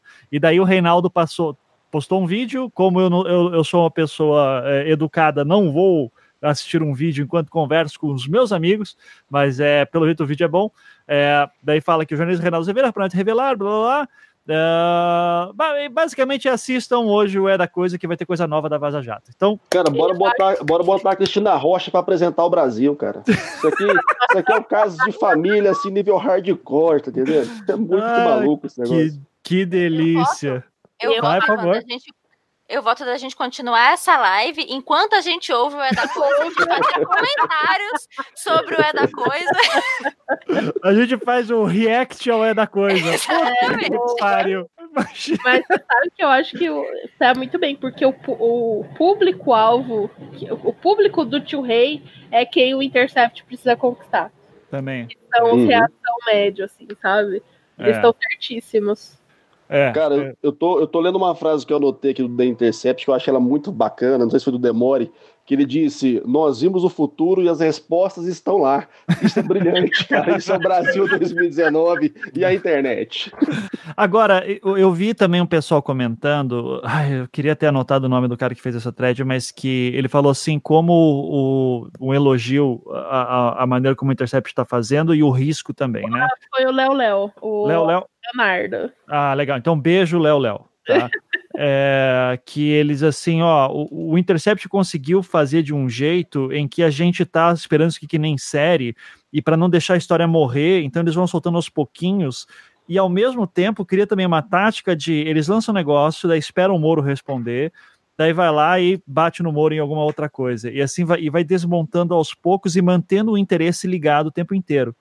O problema disso, que daí acho que o Léo Léo não comentou, é, é, que em algum momento o Moro, por exemplo, ontem no Senado, sim, o cara foi liso pra cacete. Uhum. É, e, e, sendo liso, ele começa já a, a dar espaço para falar. É, então eu estou esperando, assim como vocês, todos nós, é, aquele momento em que o Moro começa a crescer um pouquinho, daí começa a vazar áudio. Daí começa, e, e áudio comprometedor. Só que aí que tá. Será que existe áudio comprometedor? É... Eu acho que existe. eu, se eu fosse apostar, eu apostaria. Ah, eu também acho que o, o Glenn não ia entrar numa cruzada é, dessa sem ter algo de fato que, que desse uma, uma mexida na situação, não, brother. Hum. Porque assim, é, é, é, muita tensão, né, cara? É se colocar numa linha de fogo no momento onde o Brasil, de fato, está disparando com arma de fogo. Uhum. Então, assim, sem você ter, de fato, ali um arsenal para usar no momento certo, e aí a grande questão que me fica é qual é o momento certo na leitura deles, eu acho que ele não compraria essa briga, porque não faria sentido, né? Você arriscar depois do que você fez nos Estados Unidos com o caso Snowden, fazer o que? Um, um traque no Brasil? Não, não, faria o menor sentido. Agora, uma coisa interessante que eu, que eu achei ontem da fala do Moro, e, e, e para mim isso acaba chancelando o medo que ele tem, é, o tempo todo ele repetia: é, se tem alguma coisa, então por que não traz, traz uma auditoria externa, uma auditoria independente para analisar? É, então por que não coloca tudo na mesa? Ele tá com o cu na mão, porque ele não sabe o que, que ele pode falar agora, que daqui meia hora os caras soltam alguma coisa que o contradiga por fala dele próprio. Então, assim, isso para mim deixa claro que há muita coisa mesmo que ele tem consciência que tá rodando, cara. Porque não ficaria nessa insistência. Ah, não, então se tem, traz. Quero ver. É tipo coisa de menino, né? Ah, eu quero ver se isso é grande mesmo. Põe na mesa, põe na mesa, cospe aqui. Ué, isso é coisa de, de moleque para mim. Então, ou ele tá com muito medo de fato, né? Ou ele tá tentando é, assumir uma narrativa, mas que ele não tem condição de assumir, que ele não tem um mecanismo suficiente. Não, ah. e ele já está se contradizendo, porque ontem mesmo no, no, na CCJ, ele falou várias vezes que ele não se lembrava de mensagens que ele, que ele possa ter trocado há três, quatro anos atrás. Assim, é, do ponto de vista humano da coisa, é perfeitamente razoável. Eu acho que nenhum de nós aqui se lembra de mensagens não, que a gente é, trocou. Mas, apesar de, de você não se lembrar em detalhes das mensagens que você trocou, e às vezes você pode não reconhecer uma coisa ou outra, uma expressão ou outra, o contexto não muda. Não, e o seu ânimo, o, a, a sua intenção. Exato, exato. ele com certeza lembra de, da, do tipo, de ter pedido, de ter, sabe, o ânimo que estava por trás das mensagens, com certeza ele lembra. Cara, Exatamente. uma coisa é a gente do, do, do, no sofá, coçando as partes e tweetando com alguém. Outra coisa é um cara no meio do julgamento, igual a Lava Jato, trocando ideia com o MP, não lembrar o que rolou ali para poder auxiliar ele no processo dele. Eu acho isso muito maluco. E sobre a, a, sobre a atuação dele no Senado, eu acho que o grande, grande responsável também é a oposição não ter se preparado. Nossa, eu achei as perguntas muito ruins. Sim. Os que foram. O, o que foi melhor foi o Fabiano Contarato, Contarato uhum. que é do Espírito Concordo. Santo, que foi, era uma, ele claramente era um lava-jater. Ele até fala isso, que ele foi eleito por causa disso. Tipo, ele era delegado, né? Se não me engano. Ele era delegado de polícia. E assim, ele foi o que melhor falou com o Moro de igual para igual ali. Aí, por exemplo, os, o pessoal do PT veio cheio das teorias da conspiração.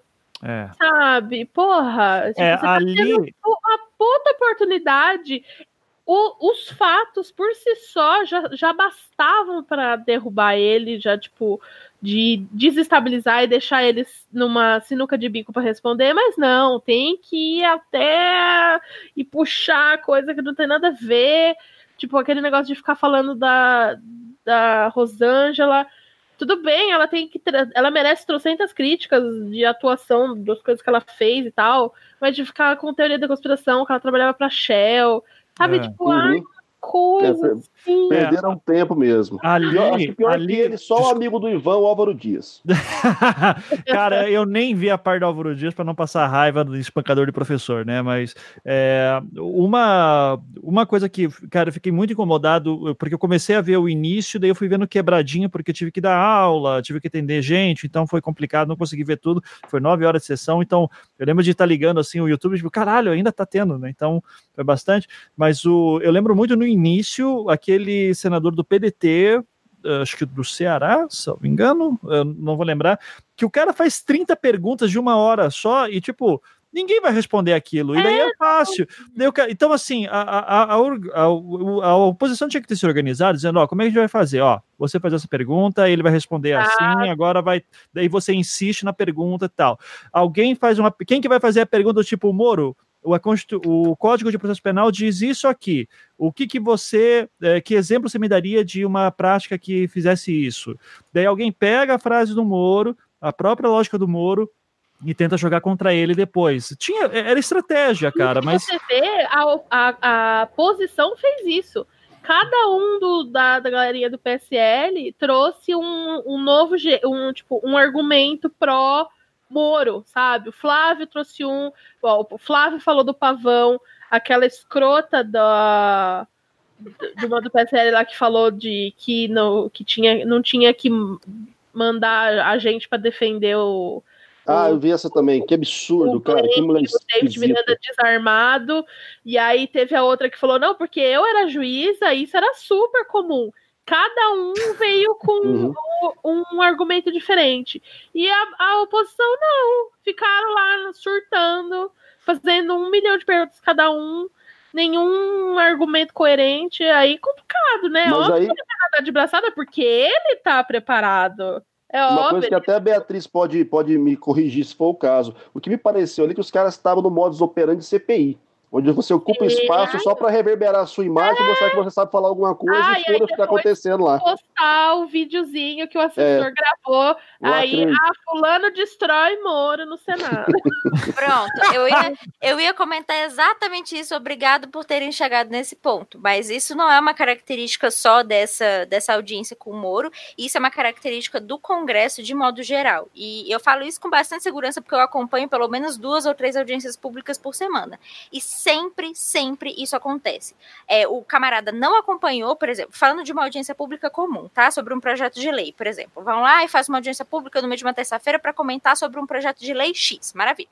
Aí chamam 20 convidados. Aí os 20 convidados falam sobre questões técnicas, apresentam dados, apresentam slides, aquela coisa, sabe, super robusta, maravilhosa, tal. Aí daqui a pouco me vem um deputado que não estava na audiência, isso contando que a audiência já está rodando ali há uma hora e meia, duas horas, às vezes até três horas. Me entra um camarada, um deputado, que não, não ouviu uma palavra, me chega com papel, com papel, brother, com papel, isso que me dá mais raiva. Me chega com 20 folhas de papel para fazer o seu discurso. O discurso, ele foge ao tema muitas vezes, ele tem, ele, ele tem agressões totalmente gratuitas ao, ao, aos convidados, ele não serve absolutamente para nada, assim, no que se diz respeito a fazer contrapontos, a apresentar novos dados, a apresentar contraditório, nada, nada. Um, um discurso totalmente vazio e eleitoreiro. Aí, do lado do deputado que está fazendo um discurso de 20 páginas no meio de uma audiência pública que possui caráter técnico, o assessor está com o celular fazendo uma live no Instagram. É. E é uhum. isso. E é isso. Isso é uma característica do Congresso e a, e a esquerda está caindo nessa ladainha que nem pato, e é isso que mais me dá raiva. Eles tiveram oportunidade de fazer perguntas técnicas, e a pergunta que deveria ter, todas as perguntas, na verdade, que deveriam ter sido feitas pela esquerda, são de caráter técnico. É correto Sim. que um juiz é, fique de conversinha com o promotor, articulando negociações dentro de um processo? Perguntas técnicas, pelo amor de Deus, e botar o cara para responder, e fazer uma pergunta e não 30, como o Ivan bem pontuou. Então, assim, é, e aí, aí o que acontece? Aí acontece exatamente isso que a Virginia comentou. Alguém vai lá, filma, e aí um, um sitezinho qualquer publica, nossa, fulano de tal detona, juiz Sérgio Moro. Que detona? Bicho, na boa, ele foi super bem na sabatina de ontem. Super bem. Por quê? Porque ele não respondeu nada. Aham. Uhum. Ele passou oito horas lá, ele não respondeu a rigorosamente nada, nenhuma pergunta. Então você vai dizer que ele foi detonado? Claro que não. Ele saiu de lá com um score super alto, velho sabe? Então, assim, e a esquerda perdeu total a oportunidade de fazer, de fazer um, um, linchamento do cara, de fazer pergunta técnica, de botar ele contra a parede, de fazer uma pergunta por vez.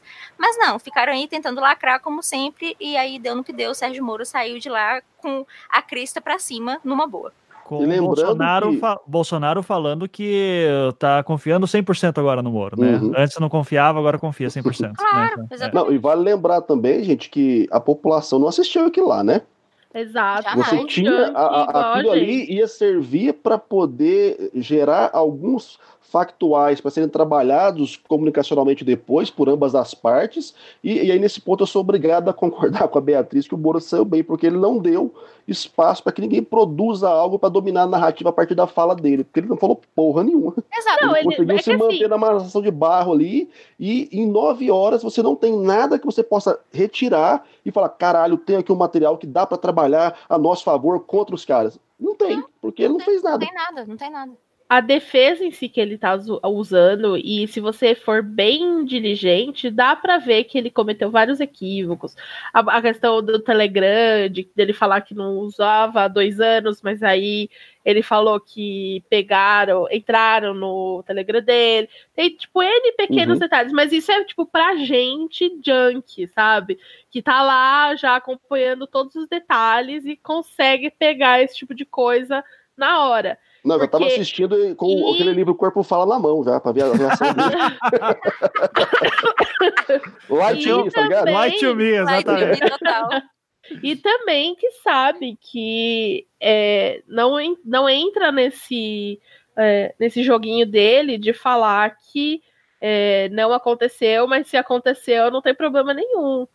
Para quem isso, só que ele ali ele estava pregando para convertido, então ele falar isso é bom né? É, cola esse tipo uhum. tipo de coisa. É. E considerando que os, o pessoal pró-Moro, pró-Lava Jato estava muito bem preparado nas perguntas, fizeram perguntas, intervenções é, em comparação com a oposição, foram intervenções boas, entre aspas, no sentido de não encher de pergunta, é, sabe, ficar só meio que naquela puxação de saco é difícil, né? Não, não, não adianta. Uhum.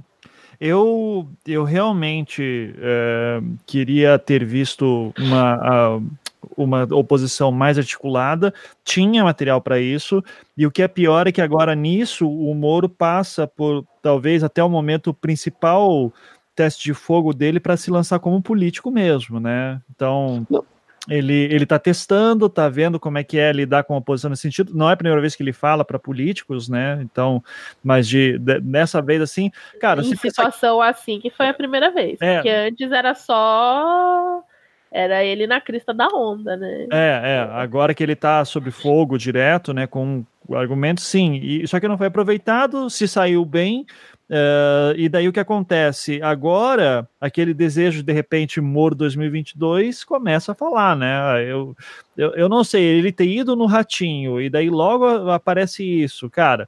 Daí ele vem com aquele papo de, não, aqui eu não sei de onde estão tirando media training e tal, assim, daí ele parece um cara mais espontâneo, daí olha só como ele é seguro de si mesmo, pô, tá aí um cara que eu confio, ele tá sendo sensato, é essa é uma imagem que ele tá construindo, né? Oi, Mesmo... Oh, diga. Não, e assim, só aproveitando essa sua fala, e eu até ah, conversando. Ah, desculpa, Marinho, já vou aproveitar que você vai falar e te perguntar. Teve essa hora uhum. que, do, da, da, da, fala dele que o pessoal fica zoando que ele fez media training. Ele diz assim: Eu não fiz media training, do que vocês estão falando tal.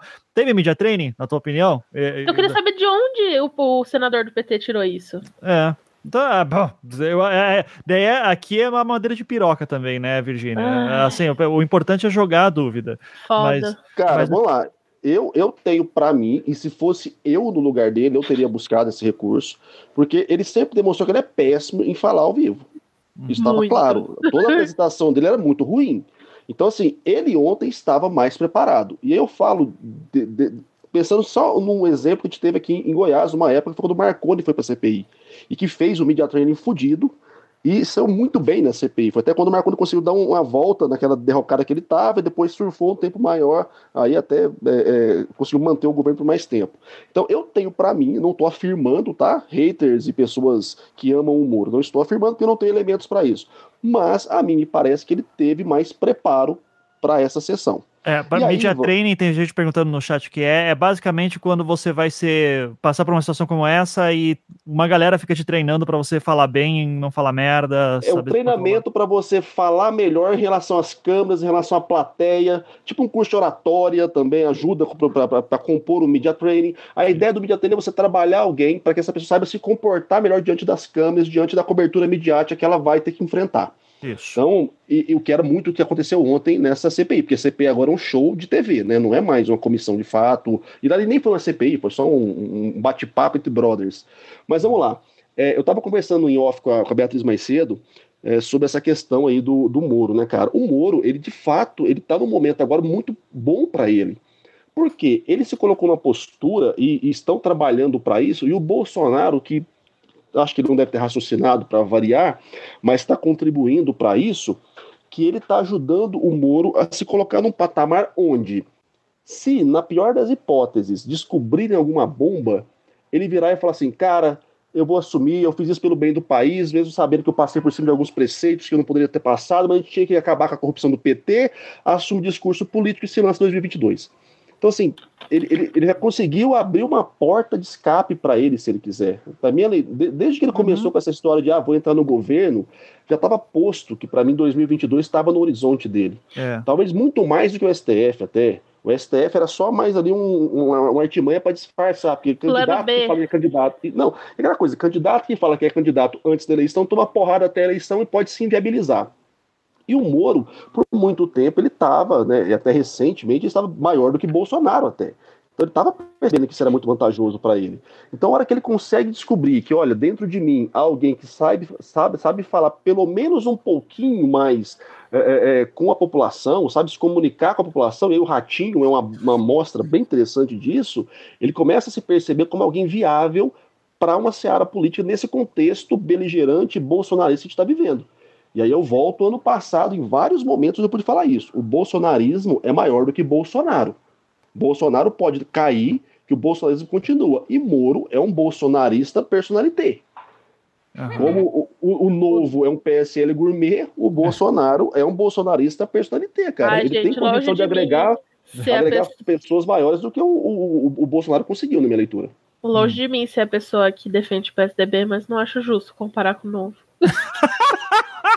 Não, não, não é Comparar o quê? Vou comparar o PSDB com o novo. PSDB é ou PSL? O PSL, eu falei. Ah, bom. ah, não, eu ouvi PSDB. Não. Olha aí, não. olha aí. olha aí, olha a paulistana. há algo não, nesse meu, inconsciente o meu, Não, o meu ódio com, com, o novo, na real, que é o, o, acima de qualquer coisa. Ai, que raiva. Não, é. mas é. Tá. É, você falando disso me lembra que o, o, o Bretas, né, refazendo a, a, divisão do, do, do, né, do, do Estado. Dos, tal, dos é, poderes. Dos poderes. É, é, e, o, e o, também o antagonista sendo agora o porta-voz, né, que, a, comunica, a assessoria de comunicação do Moro também, né, toda coisa que... Sa... A gente pode esperar até o fim do dia sair uma nova notinha do Moro pelo antagonista, depois do que o Renato Azevedo falar. Né? Mas Cara, eu tô sabe... esperando o Bretas lançar o Vad Bíblia Mecum. tá, tá faltando isso só pra ele. Mas você sabe que eu, eu tava pensando que você falou, Marinho. Eu não, eu discordo da parte de que ele, o Moro sempre teve em 2022. Eu acho que ele queria o STF mesmo. Porque é o, o Supremo, tipo, é o, é o cargo o maior cargo que você pode ter na sua vida, entendeu? Porque se você parar, não, nos, parar pra pensar nos três poderes, presidentes vêm e vão. Quem fica é o ministro do STF. Tá, mas o poder que tem o presidente, o ministro não tem, cara. E ali, para mim, o ego. Bem, você que... falou o lance do, do, poder do ego dele. O ego dele, para mim, é o ego de quem quer ser presidente, quem quer mandar na porra toda. Não é quem Tal, quer ficar sentado com a bunda na cadeira é, o resto da vida. O que eu acho que agora é que ele sabe que o caldo entornou para ele ir pro STF. Eu acho que ele sabe que ele não vai conseguir ir. Primeiro uhum. que eu acho que no fim o Bolsonaro não vai é, indicar, porque se tem algo que o Bolsonaro se, tem se mostrado é um aliado traidor. É só ver como ele lida com os. Todo mundo? É, exato. eu ia estar exemplo, mas tipo, com qualquer pessoa. Qualquer pessoa que saiu do governo dele, que pediu para sair, etc. Ele é um traidor. Segundo, que não vão aprovar ele na sabatina. Uhum. Ele não, ele não vai conseguir passar batina, passar na sabatina. Então, eu acho que hoje ele sabe que só tem isso. Ele só, é, só, só falta, só sobrou 2022. Porque eu, eu ele vai o que vai, ele vai estar tá desempregado. Se ele sai do governo, ele vai estar tá desempregado. Porque vai ser assessor outra... do Deltan. Ah, já pensou? Estagiário do Deltan. Estagiário do Deltan. é, ia ser muito bom. Mas tem uma questão, porque de, vamos supor, se ele chega até o fim do governo Bolsonaro, é, ele sai como uma pessoa forte, digamos, tipo, um ministro bom, um ministro resistente e tal, então um bom candidato para 2022.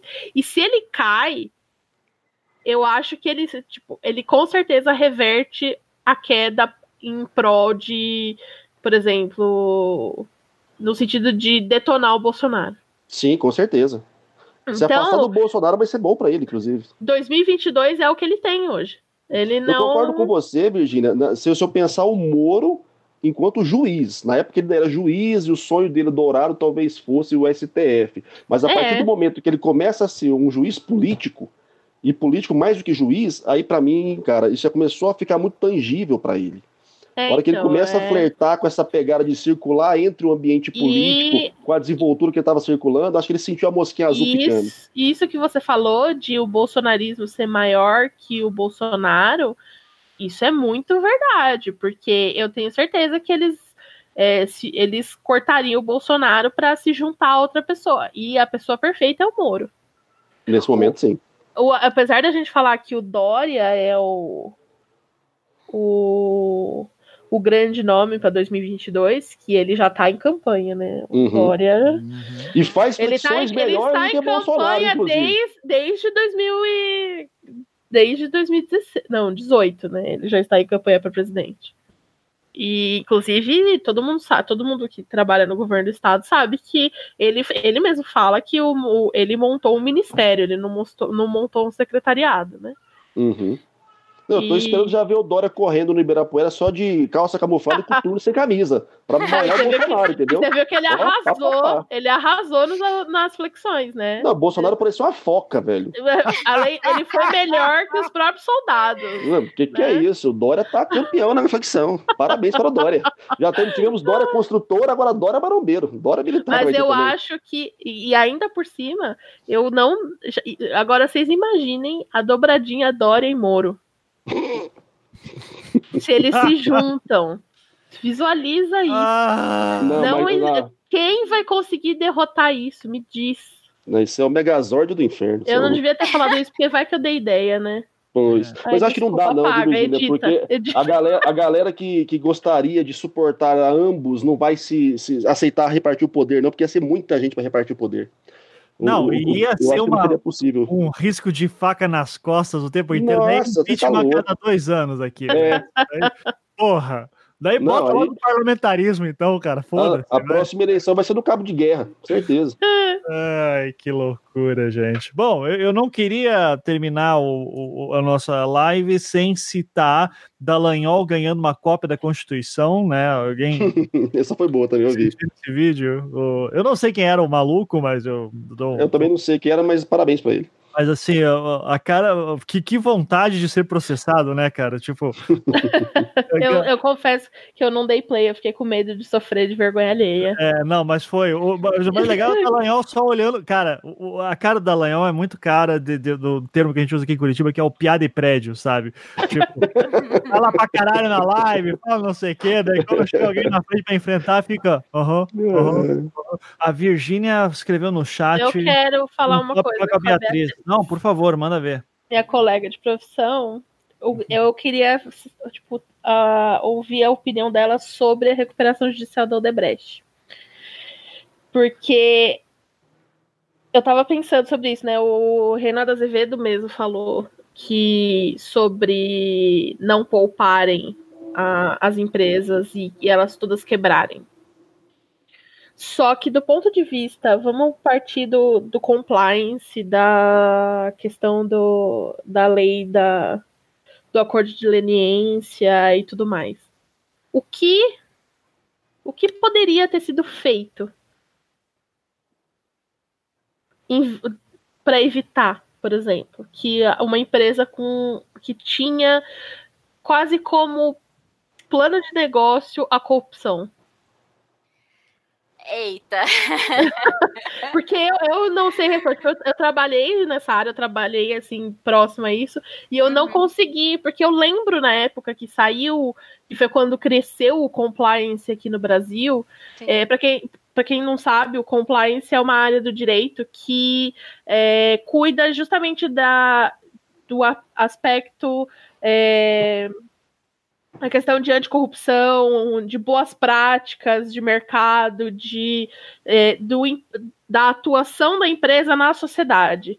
Uhum. Então, é, hoje as empresas precisam ter manual de conduta, manual de boas práticas, justamente para coibir isso, porque lá fora, na Europa, Estados Unidos, o mercado impõe multas altíssimas para quem não tem compliance, para quem está envolvido em corrupção. Hoje mesmo saiu a notícia que o Walmart vai ter que pagar 138 milhões de dólares para o Departamento de Justiça, porque a subsidiária Brasil pagou, comprou um alvará de, uhum. de uma Bits, acho. Sim. Então, assim, é, é uma exigência do mercado internacional. E aqui no Brasil, a gente tem as nossas leis, e inclusive tem a lei do acordo de leniência, que é quando é tipo a delação da empresa. E são multas bem altas. E aí, só que tem esse pequeno problema aí que às vezes quebra as empresas, né? E aí eu queria saber a sua opinião, porque eu não consegui chegar a uma conclusão, assim.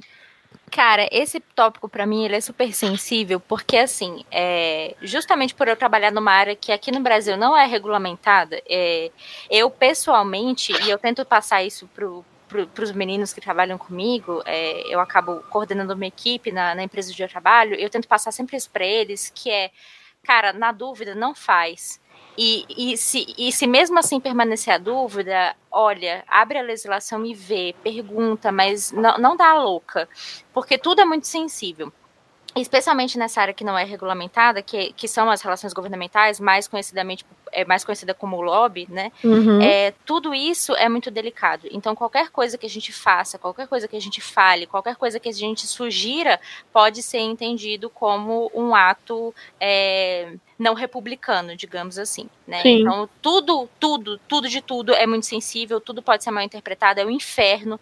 É, a gente, por exemplo, é, lá, lá, na empresa a gente estava até falando sobre isso, de que é, o pessoal da o Moro e Companhia Limitada são muito, muito ingênuos de ter esse tipo de conversa por por mensagem, celular, por né? mensagem, exatamente. A gente que está o tempo todo na iminência de cair em alguma coisa, mesmo não estando fazendo nada de errado, é, mas pelo simples fato de poder ser mal interpretada a qualquer momento, a gente, por exemplo, não usa é, o WhatsApp nem Telegram para falar sobre essas coisas. A gente fala preferencialmente ao vivo por questões de, né, gente, pelo amor de Deus, estamos aí no mundo que pode ser hackeado a qualquer momento. É, então, assim, é, eu ouvi o Reinaldo Azevedo essa semana falando sobre isso, de que a gente precisa acabar com a corrupção dentro das grandes corporações e não com as não com as corporações, porque as corpora o fim das corporações implica uma quantidade de gente desempregada, implica é, uma queda de mercado e tudo mais. Uhum. É, no caso da, da Odebrecht, eu não conheço a empresa a fundo para poder dizer com muita clareza qual que era o, o espectro de, ou melhor, qual era o escopo de atuação deles na política. Eu sei o que eu vi na mídia que é, bom, eles eram envolvidos em bastante coisa e, e existia, assim como outras empreiteiras, assim como outros construtores estavam envolvidas até o talo nisso, mas eu não sei até que ponto é, isso era uma razão de existir. O que eu acho é o seguinte, é, dentro de uma corporação, é, é, podem existir dois casos, e aí eu acho que, que a gente precisa analisar, a gente como, como, como população e como pessoas que, que trabalham com isso, com compliance, com relações governamentais, é o seguinte: podem existir dois casos dentro de uma grande corporação. Um é uma pessoa pequena que faz merda que tá ali e eventualmente conhece alguém que conhece alguém que tem um amigo de um colega do vizinho do primo da concunhada, que aí pode acabar né, se envolvendo e oferecendo uma propina ou aceitando alguma coisa. É, isso é um caso. O outro caso é quando a alta cúpula da empresa está envolvida em casos de corrupção e lavagem de dinheiro. Aí é que está o ponto. Pois é é, eu acho que esse é o ponto mais sensível da Odebrecht, porque não eram, não eram pessoas que dentro da empresa, ah, sei lá, o estagiário levou uma mala de dinheiro por pura ingenuidade. Não foi isso que aconteceu. Não, era, era algo intrínseco da atividade, assim, de, tipo, do grosso da atividade. Todos os o jeito de conseguir os uhum. contratos para fazer a empresa girar Sim. tinham corrupção, entendeu? Exatamente. E então, aí, como é que fica? Porque Você estava só... no manual do funcionário já. É, sabe? é, é, não, era, era tipo, é, é, por isso que eu falo, era parte do plano de negócio deles. Era como se fosse um investimento para conseguir os, os contratos. E aí, é, como é que. Porque eu falei assim, bom, você tira a diretoria, mas e aí? Uhum. Que, coloca quem no lugar? Quem coloca alguém no lugar. Quem decide Exato. isso? Exato. Não Se a diretoria cair, é o AES que assume. não tem uma intervenção, assim, você não pode, você não vai intervir e o Estado vir e indicar cúpula de diretoria e diretores e presidente, etc. Isso não existe. Exato. Aí tem também a questão de que, tudo bem, ela está pagando pelo. É, pelo que ela fez. Uhum. Mas tem a função social da empresa, que né, é um princípio do direito empresarial, uhum. que a empresa gera, gera renda, tem, gera emprego, move a economia, tem o seu papel em mover a economia, e o Debrecht era uma puta empresa, tipo, se não me engano, falaram coisa de 150 mil empregados. Uhum. É, é um é uma cidade, né? É uma cidade. Sim. E é aí... uma cidade grande, não é Guaratuba, não. Guaratuba. e, só que ao mesmo tempo, é... eu fiquei pensando, bom, o, o, que, o que fodeu mesmo o Debrecht foi terem proibido de fazer, de celebrar contrato, participar de licitação. Aí tudo bem, eu entendo. Isso é certo, não é? Não sei.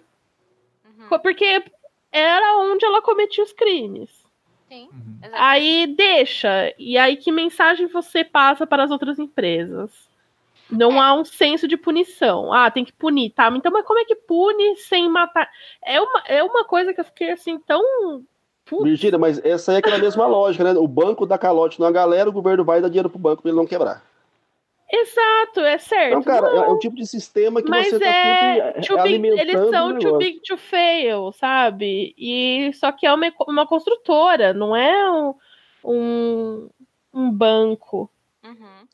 Então, mas vamos pensar, a falha será que estava tanto, ou, ou, só, acho melhor dizendo, só na empresa, ou porque ninguém da caceta do governo fiscalizava isso, não tinha nenhum, um, nenhum órgão, nada para fiscalizar esse processo? Ai, mas aí ah, é. Sempre tem. Sempre Quem é veio primeiro, o ovo a galinha? Quem veio primeiro? É, cara, a mas, corrupção mas a dinâmica toda do... é essa. Aí. É o que, mas é o que eles ficam falando. O governo fala que é as empresas que corromperam eles. Uhum. As empresas falam que os políticos corromperam eles. É. Quem corrompeu quem? Não uhum. dá pra saber.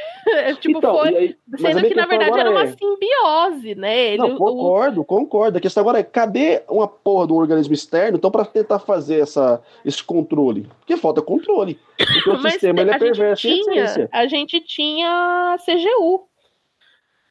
Era CGU, né? CGU? É. E, é. e aí deu ruim. Não, Mas e outra coisa, gente, eu acho que assim, a própria lei de licitações, que é a Lei 8666, ela é super antiga e ela abre Sim. brechas para uma porrada de coisa. Então, assim, uma das coisas que eu não, não canso de repetir para quem quiser ouvir é só eu acho que assim, você só pode voltar a ter licitações seguras no Brasil quando a Lei 8666 for revista. Inclusive, existem vários projetos de lei no Congresso Nacional que tramitam, é, tentando melhorar a 8666, e eles estão ali, tipo, há anos sendo andando a passos lentos. É, toda hora alguém vai lá e senta em cima, o que para mim é bastante sintomático, diga-se de passagem. Uhum. Mas você só pode ter um processo é, claro e, e, e, de acordo com todas as regras de compliance e que você possa ter a segurança do tipo assim, ah, não, então se é essa empresa que se enfiou em tal ato, então a gente vai fazer X, Y, Z, quando você tiver uma lei bastante clara de licitações. A lei 8666 é uma bosta ela é Sim. falha. Então, aí o Marinho fala, ah, mas cadê o Estado para fiscalizar isso? Ora, mas fiscalizar uma coisa cu, cuja lei que, que dá base à, à, à própria situação está totalmente defasada, está totalmente é, fora da, dos padrões de realidade. É, e sem falar que existem sim agentes corruptores dentro do próprio Estado. Então, cara, é um, é um negócio assim que de cima a baixo é só merda. É só merda. Para mim, é, essa, essa, essa questão das, das construtoras ela é super sensível exatamente por causa de licitação. Porque hoje é sabido que o jeito mais fácil que você tem de fazer, é, fazer corrupção no Brasil é via licitações. Exato. Não, eu, eu, eu falo, é, tipo, é o que mantém o político. Assim, a corrupção básica mais assim é licitação, é a relação via licitação, não não não tem jeito. E eu fiquei meio tipo, não tem solução isso. É, da, acho... que no chat aqui tá até falando, ah, é o capitalismo, mas né. pois é. é. Mas é. é. Complicado. Não, mas é, mas né. É, mas assim. Tem que trabalhar não... com a realidade de hoje, né? E, e não é como se em regimes socialistas não existisse corrupção é, também, né? Vamos então... lembrar. É, não, e eu acho assim, é a realidade que se impõe. Eu acho que, essa, que a realidade que se impõe, que é a legislação que a gente tem, que é a nossa, a nossa conjuntura política, a nossa conjuntura econômica, a nossa conjuntura social, ela tem várias defasagens que é, seria muito simples a gente falar, ah, não, mas então o problema é o capitalismo, ou o problema é o presidencialismo, o problema é, o Papa, sabe? A gente ficar jogando os problemas para fora, sendo que existem coisas Sim. aqui dentro que a gente pode arrumar antes. Exatamente. Então, nesse caso das construtoras, por exemplo, se eu pudesse dar uma re resposta simplista para o problema que você que você propôs, é, cara, precisa melhorar a lei, precisa melhorar é. a legislação de licitações. Então, assim, isso só vai ser feito pelo Congresso Nacional. Ah, mas o Congresso Nacional não, não, não quer fazer, não tem interesse político em fazer. Então, tem que se votar melhor em pessoas, porque o sistema que a gente tem hoje é democrático, você vota nas pessoas que estão dentro do Congresso Nacional, elas não brotam do chão como lindas árvores, né? É sempre bom lembrar, porque eu acho engraçado as pessoas falando ah, do Congresso, do Congresso, como se fosse uma entidade que brotasse do inferno Sim. no meio de Brasília, né? E ainda bota a culpa da gente nessa merda. É, então você precisa votar em pessoas melhores, você precisa ter um, um, um, um pensamento mais racional no momento de votar para que essas pessoas corrijam as falhas que o Estado nos impõe. E aí, a partir daí, você pode pensar em acabar com o capitalismo, acabar com o Estado, acabar com, com sociedade, aí você que sabe. Mas no momento a gente precisa trabalhar com o que a gente tem. E o que a gente tem é uma lei que suporta e dá muita brecha para corrupção e para corruptores. Então, bicho, enquanto isso não acontecer, eu sinceramente eu não vejo saída não. É. um ponto que eu quero comentar que eu vi um comentário, eu quero comentar que eu vi um comentário de um camarada aqui no chat que eu não sei quem é, não, não olhei pro nome, só vi a frase dele que é a seguinte, abre aspas, graças a Deus nunca apertei a mão de um político, fecha aspas. Tá errado é por aí já, cara. Que bobagem, que bobagem. Isso, isso, já, isso já, é a manifestação de que o cara não tá entendendo nada nós estamos debatendo aqui há mais de uma hora. Exatamente. Caralho, se você não se aproxima do processo político, meu amigo, se você não acompanha, se você não monitora, se você não fiscaliza, é isso que acontece. O que está acontecendo aqui, estamos há quase duas horas falando. Então, assim, o que me deixa mais puto, cara, é o pessoal tá vivendo todo esse contexto e ainda assim achar que o ideal é se afastar ainda mais. É. Não entendendo nada dessa porra, caceta. Não, Vou e eu quero, um cursinho quero... de interpretação de texto agora? eu quero fazer um, um, adendo aqui nisso que você está falando, Marinho, que é justamente isso que a galera acha que o melhor é o afastamento é, da política, o melhor é o afastamento. Graças a Deus não apertei a mão de um político e tudo mais. Gente, olha só. É, a, a, o mundo ele só muda através da política. É. Não existe outra maneira. Você pode querer argumentar que é educação, que uh, sei lá qualquer outra coisa, mas é mesmo a educação, por exemplo, mesmo a educação de base, ela só pode ser alterada por meio da política. Então, bicho, quanto mais você se afasta da política, mais você abre brecha para que a política seja do jeito que ela é. Então, a gente precisa se aproximar da política, se aproximar dos políticos e não criar esse afastamento. Esse afastamento, ele é totalmente é, é irracional. Porque a, a, pessoa que está ali no poder, ela tem. Ela, ela cara, você deu autorização para ela tomar decisão em seu nome.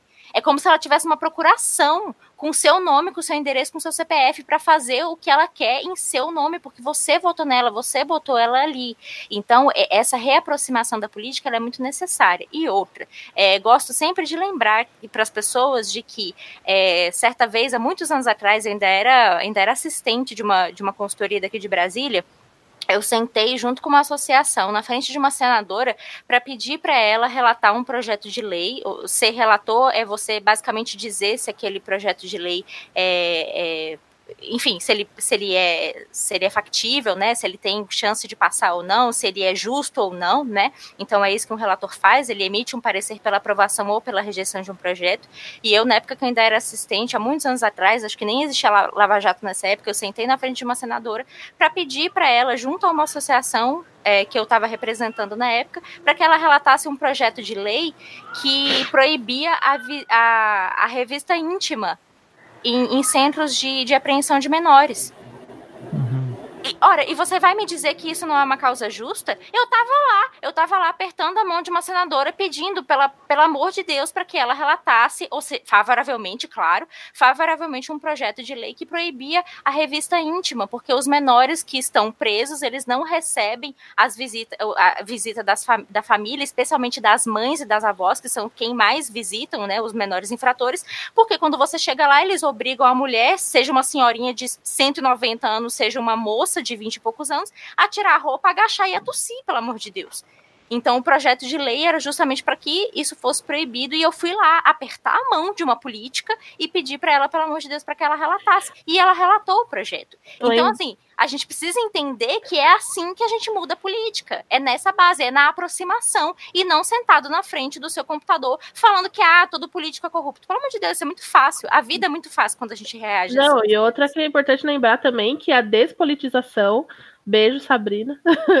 é, que isso é algo que, que o Bolsonaro e a galera quer, entendeu? É o que eles defendem, Exato. de tipo, tudo, que é, tudo é sem partido, tudo é, é sem política, não sei o que. Isso é um argumento que favorece a, é, a despolitização das pessoas e, consequentemente, fica mais fácil para o status quo, né? Então, não não se omita, vá lá, nem que seja para falar, ou oh, seu babaca do seu político, você tá fazendo sim. merda. Sim. Mas tem que, sim, não, não tem essa, não. Tem que falar alguma coisa. Você pode sim. até estar errado, mas você precisa se manifestar. Você precisa falar alguma coisa. Nem que Exato. seja eu concordo ou não concordo, mas você precisa se manifestar, ué. Exatamente. Perfeito.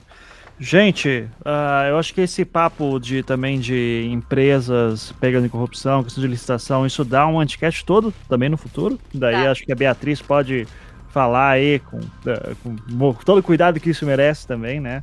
Eu quero o meu anticast sobre lobby, Vami Zanzuki. Exato. Eu, eu tô reivindicando. Apoio, eu quero. Apoiada. Quero muito também, quero muito. Regulamentação é, do lobby, todas essas coisas. Desmistificando o lobby. Isso. Desmistificando o lobby, exatamente. Eu, eu, quero seis horas de anticast porque eu vou falar que nem uma filha da puta. Ô, Beatriz, isso, isso dá um canal no YouTube, hein? Desmistificando é. o lobby, olha só. Não, tô de boa, Marinho, tô bem de boa.